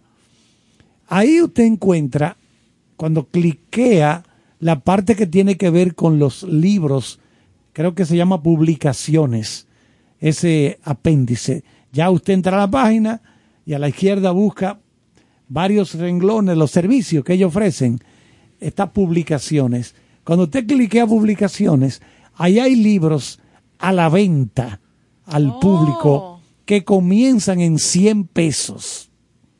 100 pesos hasta 1000. 100, 200, 300, 500, Dependiendo. 400, dependiendo. Yo voy a ir a buscar los libros de historia de Pedro Mir, que nos recomendó Sí. la historiadora que tuvo anoche aquí. Sí, la doctora Luisa Navarro. Exacto. Yo voy a ir a buscar esos libros de Pedro Mir sobre la historia dominicana. Porque mientras más visiones tú tienes, o sea, está la visión de Hugo Tolentino Dip, está la de Roberto Casá, Está la de José Guerrero. la de José Guerrero, la de... Claro. eh, y eso va alimentando, eso va alimentando a de uno. decir. Fran Moya Lo Pons. que él acaba de Claro. decir. Por cierto, hay un, hay un documental que tienen que tratar de verlo, patrocinado por eh, Centro Cuesta Nacional. Es un documental histórico escrito por Frank Moya Pons, pero dicen lo que leí hoy en el periódico, creo que fue el, Nacional de hoy, hay una, una especie de reportaje sobre ese documental, que la técnica de fotografía, de sonido que se usó, ah, una cosa impecable, o sea, una cosa a la altura, bueno, para que tengan una idea, el que le puso la voz es la figura que se oye en, creo que en History Channel, Oh, wow. oye, oye qué nivel fue, Habrá que buscar el nombre para compartirlo. financiado, déjame buscar el, yo le voy a buscar el para título. poderlo luego en el segmento compartirlo con, y, compartirlo también en las redes. Muy bien. Señores, pues vamos a disfrutar de un poco de música y disfruten de Dominicanita de Rafael Solano. Ay, qué palo.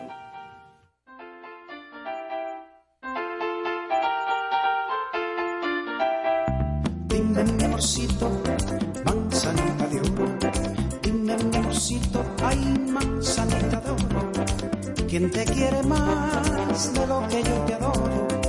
¿Quién te quiere más de lo que yo te adoro?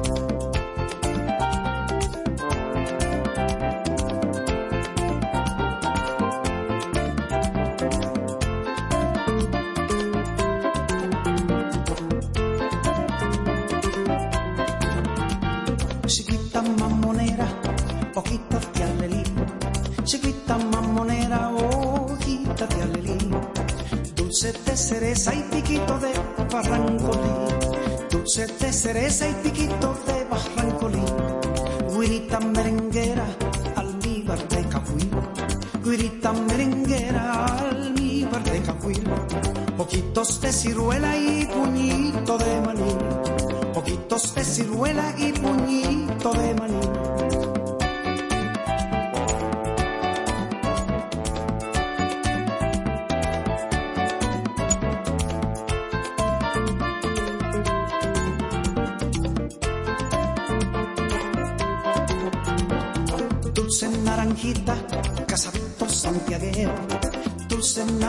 casa, Vito Santiaguero.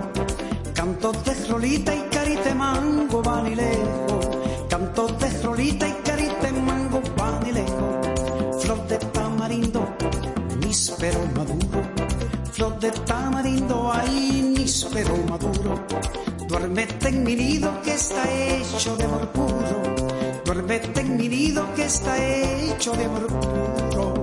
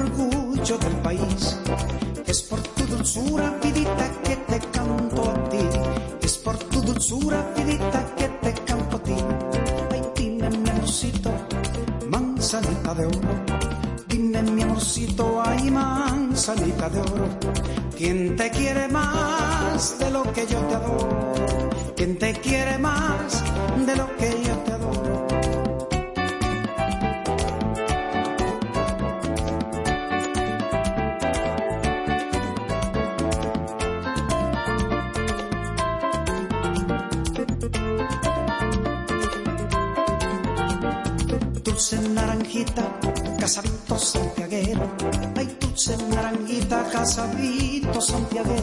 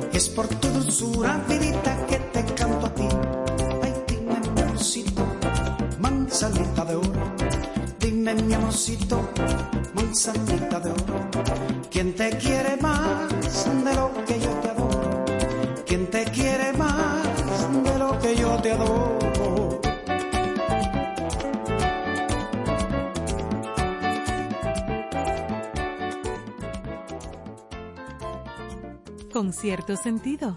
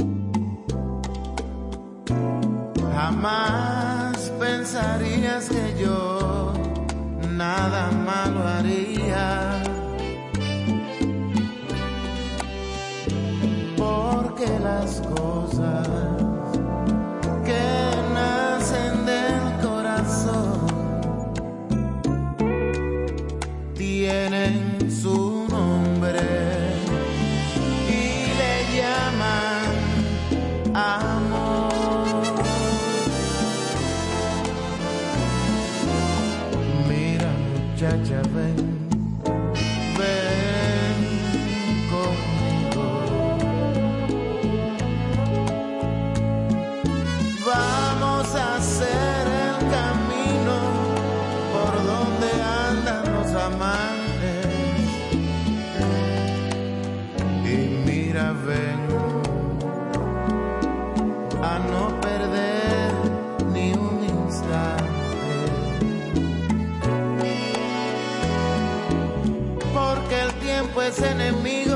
gente que se quiere de verdad.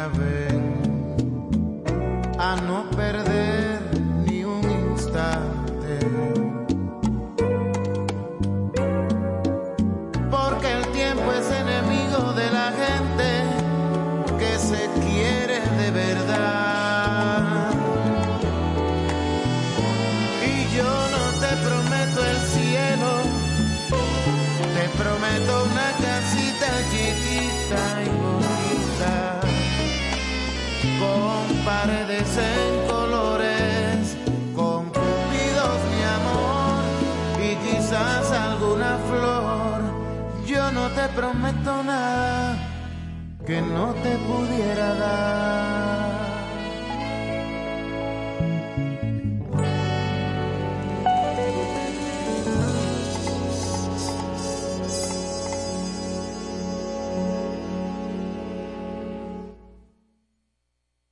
Pembian San, con cierto sentido. Felicidades a mis amigos Néstor Caro, Ivonne Veras, Carlos Almanzar y Joana Santana por el lanzamiento de su nuevo espacio con cierto sentido.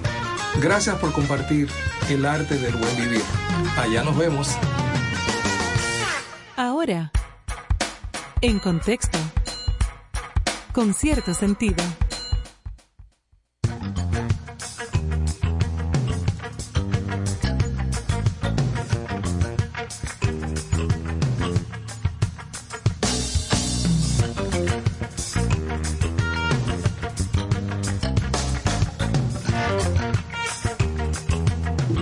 Bueno, señores, estamos de vuelta por acá. Vamos a. En a- concierto sí, sentido. exacto, en, con cierto sentido para aligerar un poquito la cosa. En este momento se están entregando los premios, los nuestros 2022. Algunas cosas picaditas. Paulina Rubio llegó con su madre Susana Dos Amantes en la alfombra roja. ¿De dónde vendrá ese apellido? eh? Sí, Dos Amantes. Todo unido así, Dos Amantes. Ajá, algo, algo pasó. Debe ser, ¿no? Quizá brasileño. La cantante Majo Aguilar también llegó a la gran noche de la música latina. El premio Bad Bunny acaba de ganar álbum del año urbano. Qué cosa tan grande. El Sobre todo último- la letra, muy El buena. último Sigue tour del año. Está también otras cositas, sí, porque esto está produciéndose en este momento. ¿eh? Sí, ahora Sí, mismo. sí, sí. Esto es, por eso tiramos ahí cositas. Eva Luna y Camilo. ahora. Eva Luna y Camilo, una de las parejas de moda, llegaron juntos, presumieron el embarazo de ella y derrochando amor en otras ocasiones.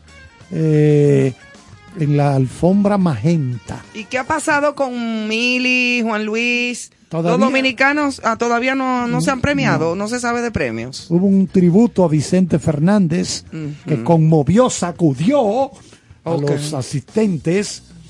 Eh, los más emotivos de la noche, Camilo, Cristian Nodal, Ángel Aguilar, Pepe Aguilar, Grupo Firme, David Bisbal, unieron sus voces para rendirle tributo al charro de Huentitán, quien falleció el pasado 12 de diciembre. El sonido argentino también llegó al premio Lo Nuestro de la mano de los músicos Emilia y Duki. eh, debutaron en los galardones con un look al momento. Eh, Wisin y Yandel contagiaron a todos con su reggaetón. ¿Qué más? Bueno, Nada, eso, de lo mismo. Tantas cositas, lo mismo siempre ahí. Y Sofía Reyes presentando lo nuevo de la música. Está la joven dominicana Clarisa Molina, presentadora de una de las primeras, fue una de las primeras ella en posar ante las cámaras para eh, eh, esta vitrina. Porque eso es una Alfombra vitrina. rosada Oh, se llama la de lo nuestro, creo que en vez de roja. Eso Sí, es. magenta. Magenta. Ajá. Entonces eso es lo que hay, señores. Bueno, Pero, ¿quién es que escribe Los Simpsons, eh? Ah, es un greña, un greña. ¿Verdad que sí? Ese tipo.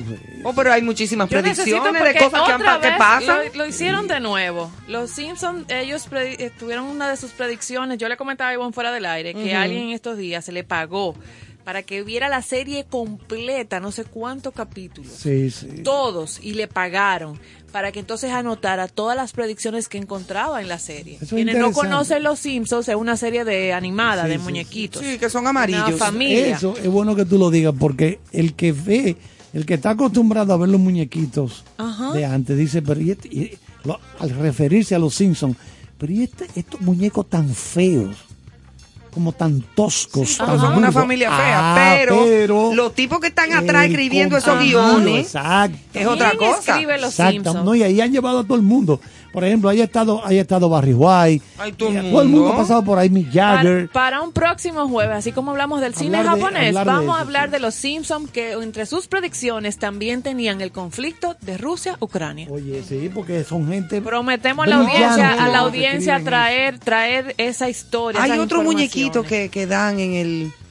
eh, que son un gordito que es muy... ma- Oye. un malvado. Perdón, Ivonne, en 1998 ellos tenían esa, esa predicción.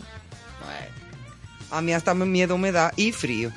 Por otra parte, tenemos una noticia de Madonna al frente del casting para su biopic Sí, la película biográfica. biográfica de ella. sí. ¿Qué actrices suenan para interpretarla?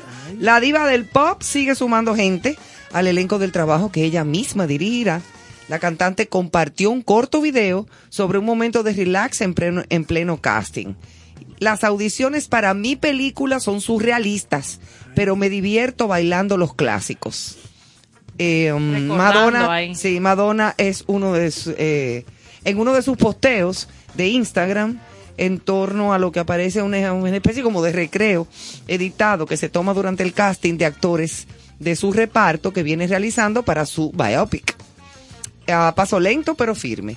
Sigue adelante con una producción que controla al detalle ella misma y que ya tiene varios nombres tentativos para el rol principal y los secundarios. Que- A los 63, bien cumplido y bien Ay, yo vividos. pensé que era más viejita, No, pero son 63. pero pensé que era como más. No, hija, pero rebájale dos. Y sigue A mí, me, a mí yo, yo nací el otro día en el 27, según tú. Y sigue trabajando. En el, 20 digo, eh. en el 23. Ah, en el 23 menos. Súbele, súbele, súbele, súbele. ya lo saben, Madonna sigue encontrando nuevas pasiones. Muy bien. Bueno, señores, aquí de manera local coronan a Cuquín Victoria, a Marily Gallardo como reyes del carnaval. Ay, el viejo Cuco. Ese gran hermano de mil batallas. Su majestad. Ahora sí su Felicidades. majestad. Ahora sí su majestad. Le han puesto, lo han puesto un gorro.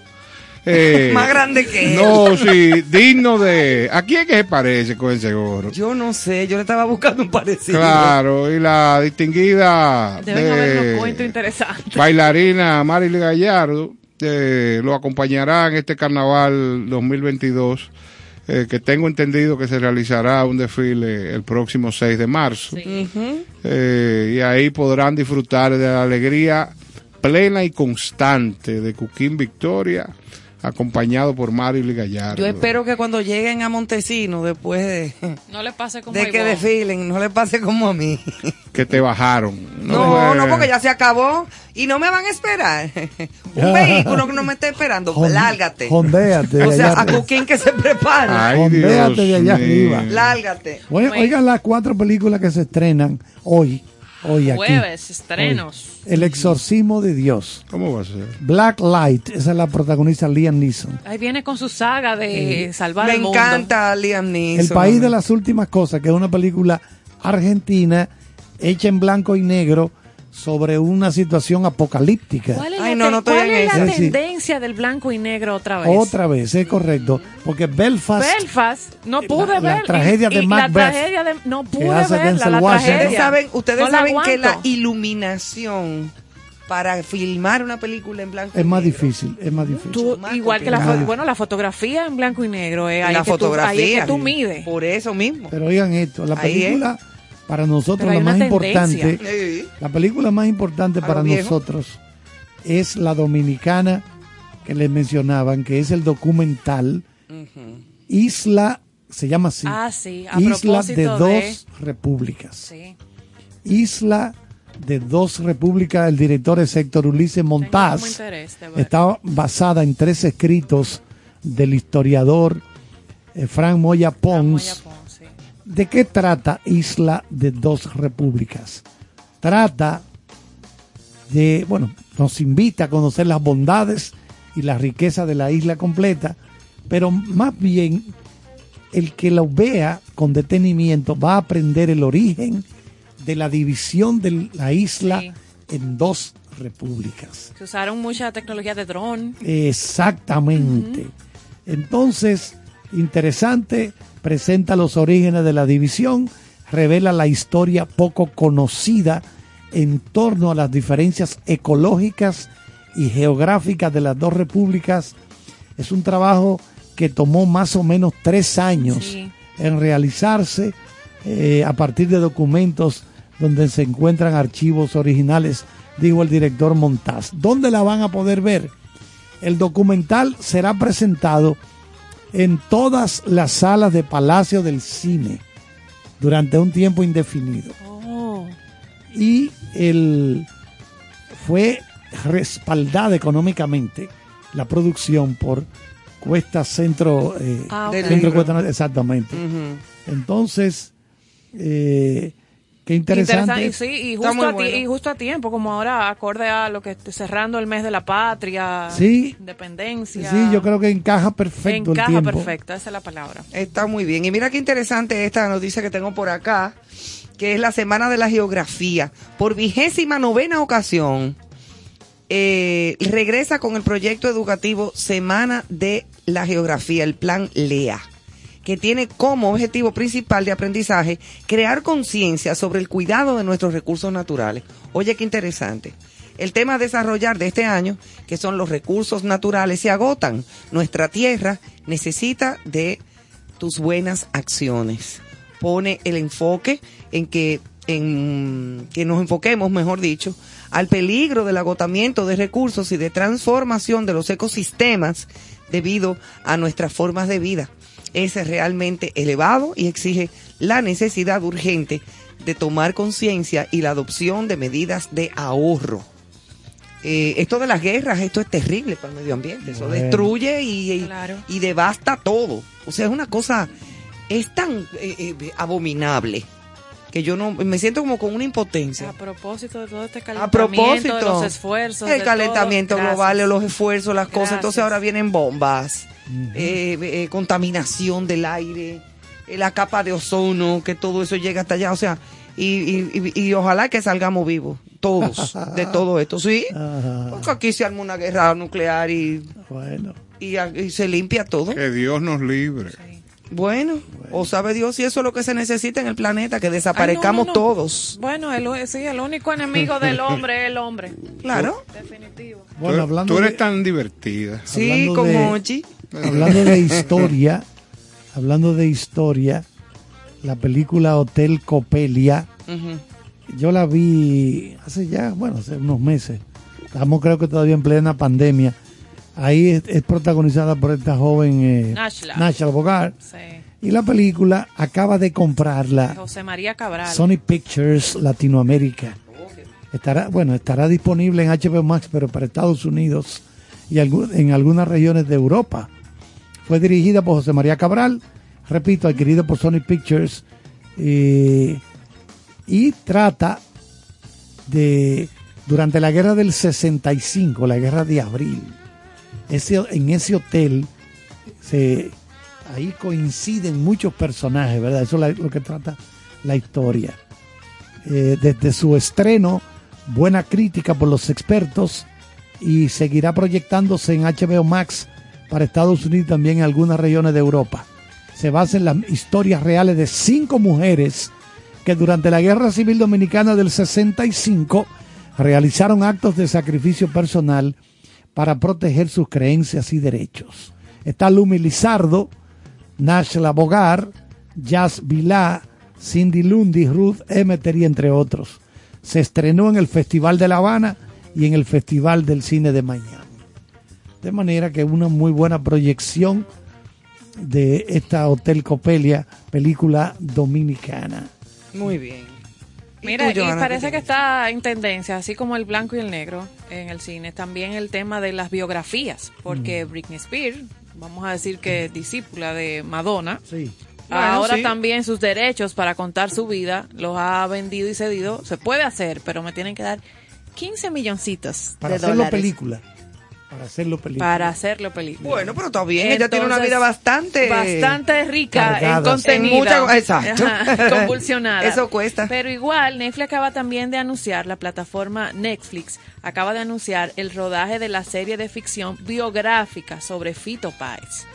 Así que los, Ay, sí, los amantes y seguidores de este grande también de, de la música. argentino. Fito Paz actuará también eh, recientemente en Madrid, así que pueden ir a su portal, pero Netflix acaba de anunciar el comienzo del rodaje de la serie biográfica sobre el ícono argentino Fito Páez, Muy bien. y bajo la producción del propio músico, igual que Madonna. El propio Fito. Exactamente. Bueno, a propósito de biografía Va a de recorrer 30 años de, su carrera y vida, o sea, Sí. Buenazo. el 24 de junio será estrenada Elvis. La, biografía- la nueva biografía de Elvis Presley, donde Tom Hanks hace el papel del coronel eh, Tom Parker, que era como el manager, el manejador de la carrera de Elvis. mm, desde esa mirada King. que viene. Del, del rey, El exacto. rey Ah, Elvis. Eso será, repito, en junio. Pueden buscar en Google ya el, en YouTube, perdón. Pueden buscar el tráiler que se está anunciando, se está moviendo mucho y se ve ahí el papel de Elvis lo hace un actor joven porque, repito, Tom Hanks lo que hace es el papel del coronel Parker. Sí, además Tom Sí. Hanks no le luce hacer a Elvis. No le encaja y fíjate, eh, qué casualidad, porque en, en Forrest Gump, la película que hizo Tom Hanks, eh, sale al principio de la película, cuando él era niño, Sí, sí. que tenía los hierros en las piernas. Eh, que se supone que él dije que le enseñó a bailar a Elvis Sí. Que se allá quedaba- en Alabama Que se quedaba en la casa como huésped. como huésped porque la mamá Sí. tenía una casa de huéspedes Exactamente. exacto y era en Alabama Una ¿Cómo es que eso pensión. se llama? Una una pensión. pensión, esa es la una pensión, una exacto, pensión. como tipo hotelito o, o más bien un hotel de paso, eh, tipo pensioncita. Y él dije que vivía ahí y él le enseñó a bailar. Exacto. Sí, Digo, sí, hay, sí. hay una serie de cosas ahí mara- maravillosas en la película. Profesor, la audiencia de Concierto Sentido, que es así como nuestro, nuestra Ecléctica. cultura y nuestro país muy diversa, Light. nos escribe y nos pregunta a propósito de nuestros jueves de información, de entretenimiento, ¿se va a jugar pelota, sí o no? Bueno, ¿Qué la, reunión pasando? en el día de hoy ya se han reunido durante toda la semana. Se ha avanzado muy poco entre sindicato de peloteros, la unión, y los propietarios de los 30 equipos. Los peloteros, por ejemplo, una de las cosas que piden es que el salario mínimo básico de un novato pelotero que juega por primera vez sean 775 mil dólares. Ahora está en 500. Yo debí de haber sido pelotero. En 560 mil. Ahora, ahora está en 500. Ah, o sea, que se está pidiendo ese aumento. Se está pidiendo ese aumento y los dueños lo que han cedido es muy poco. Eso es una cosa. ¿Qué ocurre? Si el lunes, este lunes 28, este lunes que viene, no se ha logrado todavía un acuerdo entre esta gente, ya la temporada de béisbol va a comenzar retrasada. Juego que se quitó del calendario, juego que ya no se va a reponer. Se es lo que va- pierde. se pierde.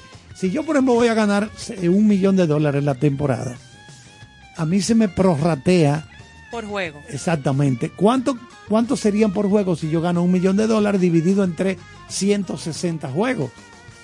Entonces me, me empiezan a tumbar eso. Pero entonces a ellos no, les gano ese conviene. No.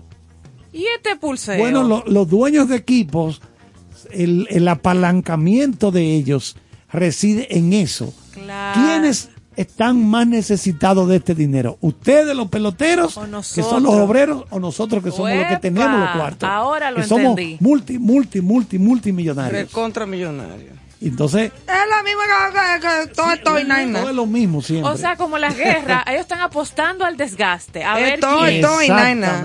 Pero Los intereses, Cada lo que vez- tú estabas hablando ahorita. cada vez que Todo se, interés. cada vez que se ha firmado, Conflicto de interés. cada vez que se ha firmado y es por dinero todo, por intereses, por posesiones de tierra, por dinero, siempre es lo cuarto. Esta guerra es por eso también, ¿eh? olvídense. Todas. Todas las guerras son por eso. Todas. Porque, Y por religiones. Exacto. ¿Por qué, por qué el La afán, guerra del mundo. ¿Por qué el afán de Ucrania? Ah, porque Ucrania es rica en uranio.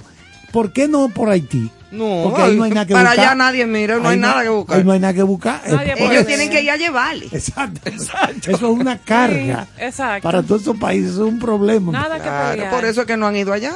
Ahora, ahora entendí ese conflicto. Fue lo que yo dije el, el otro día en uno de los programas. Señores, ¿cuánto cuesta reconstruir Haití? X monto. Entonces, a un pool de grandes naciones. ¿Cómo que usted dice? Pónganle el 0.000. Eso mismo. Entonces. ¿cuál es la situación? Vamos a reconstruir esto. Y después tú te quedas con la quinta parte de los negocios, este, va, Ah, lo pero es que hay otra cara de la moneda que, que la, la miseria enriquece. Claro, pero ¿qué pasa? No, pero la, la miseria eh, eh, a ese nivel no hay forma de que nada bueno salga. Mira, ya el primer ministro eh, que está ahora... eh, Lo intentaron matar. Lo otra intentaron vez. matar. Otra vez. ¿Tú me entiendes? Entonces, y todo es por interés. Claro, pero hay es un que interés de que se quede Cuando así. esto eh, llega a ser zona de nadie, eh, se complica. Bueno, aquí tengo la noticia que está llegando ahora en ESPN. que Es la principal fuente de noticias del mundo, deportivamente. hablando. Deportiva. Dice Major League, Major League Baseball Labor Talks. Se van a extender hasta mañana viernes por la mañana, que es la fecha límite para comenzar a cancelar partidos. Ay, Entonces la. Asociación de Jugadores de Grande Liga ofreció de nuevo declaraciones sobre las, las más recientes propuestas que se hicieron hoy sábado, cuarto día consecutivo de negociaciones esta semana con Major League Baseball, pero una vez más no hubo progreso en los en las partes más neurálgicas Ay, papá. en, en el pleito Mira, que hay. eso mueve No mucho pinta- dinero. no pinta bonito. O sea, están las marcas, los patrocinadores, los Se estadios. Se reunieron hoy Eso mueve mucho. Se reunieron hoy cuatro horas en el estadio Roger Dean, eso está en Júpiter, en la Florida, sin aparente progreso sobre los temas más importantes como impuestos para el balance competitivo, la estructura de salario mínimo, el arbitraje salarial, la compartición de los ingresos o el pool de bono pre-arbitraje. Voy a explicar lo que es el impuesto al balance competitivo. Cuando un equipo esos equipos grandes como los Yankees, los Dodgers de Los Ángeles, esos equipos que están en mercados muy grandes, se pueden dar el lujo de gastar cada año, cada temporada, más de 200 millones de dólares en salarios. Ivonne gana 14 millones, Néstor Dios gana te 12, oiga. eh, Dame Johanna gana, llega- gana 35 millones. Bueno, el asunto es que bien. ellos tienen un límite. Claro. Vamos a poner que el límite, ahora mismo no recuerdo exacto, pero vamos a suponer que el límite sea 250 millones. Si se pasan de ahí y contratan un otro jugador y le dan, por ejemplo, 7 millones de por encima, del encima de ese tope. ya eso se le carga un impuesto por Ah, pasarse. Se le llama, antes era de que impuesto de lujo. O sea, al, al lujo que yo me doy De traer a alguien de traer más. a quien me dé la gana y pagarle un dinero, bueno, pues entonces Usted tú pagas. pague. Tú pagas tu impuesto Ahora se llama impuesto de balance competitivo. Claro. ¿Por qué? Pero es el mismo impuesto. El mismo impuesto. ¿Por qué? Porque ese dinero con el que te pasaste Ajá. se toma, mira, la multa que te vamos a poner es esta. Todo ese dinero se toma y se le reparte a los equipos Más más pequeñito, con menos recursos. para que tengan con esos recursos. Pero Para me que sea- parece para justo. que sea competitivo. Pero me Eh, parece eh, muy justo. Atención Fórmula 1, copie, algo así. Para que sea un poco más parejo el asunto. Exactamente. Señores, como cada noche, saludar a Julio Sosa, que está siempre en sintonía. Ya lo sabes. Me manda una foto mortificadora porque está en un patio muy bonito. No, disfrutando de un tabaco y un trago de ron. Ah, pero esa foto esto pre-fin de semana no falta. No, no, no, pero saludo a los amigos que comparten con él y en algún momento Julio Sosa hay que traerlo por aquí, aunque sea amarrado. Sí, sí, tiene que venir por aquí. Señores, pues, buenas noches. No se pierdan mañana nuestro gran especial con Paul McCartney, que vamos a, a, brindar desde aquí, desde la cabina. Eh, como cada viernes de especiales con artistas internacionales mundialmente conocidos y con una buena trayectoria. Así es que ya lo saben. Perfecto, buenas noches señores, aquí con cierto sentido lo dejamos con música esta vez, una canción especial de Laura Rivera y Pavel Núñez, que es exquisita.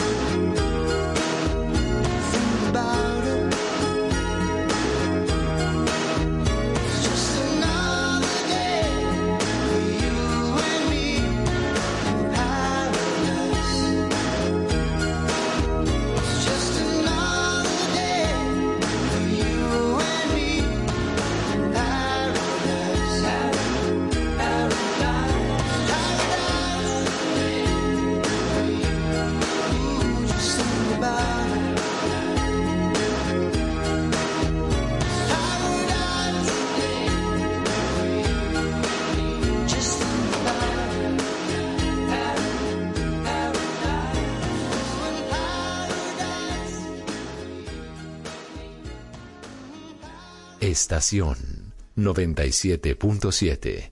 Tú quieres más.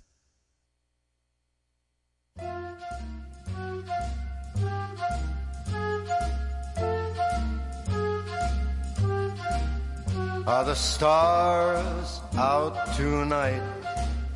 I don't know if it's cloudy or bright. Cause I only have eyes for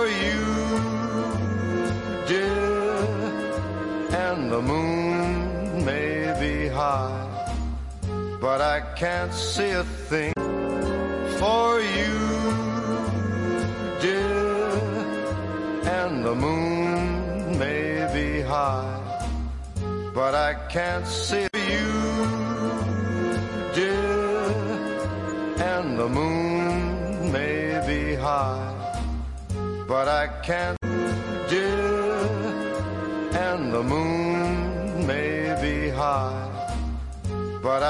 fancier, and the moon may be high, but I can't see it, and the moon may be high, but I can may be high, but I can't be high, but I can't, but I can't, but I can't.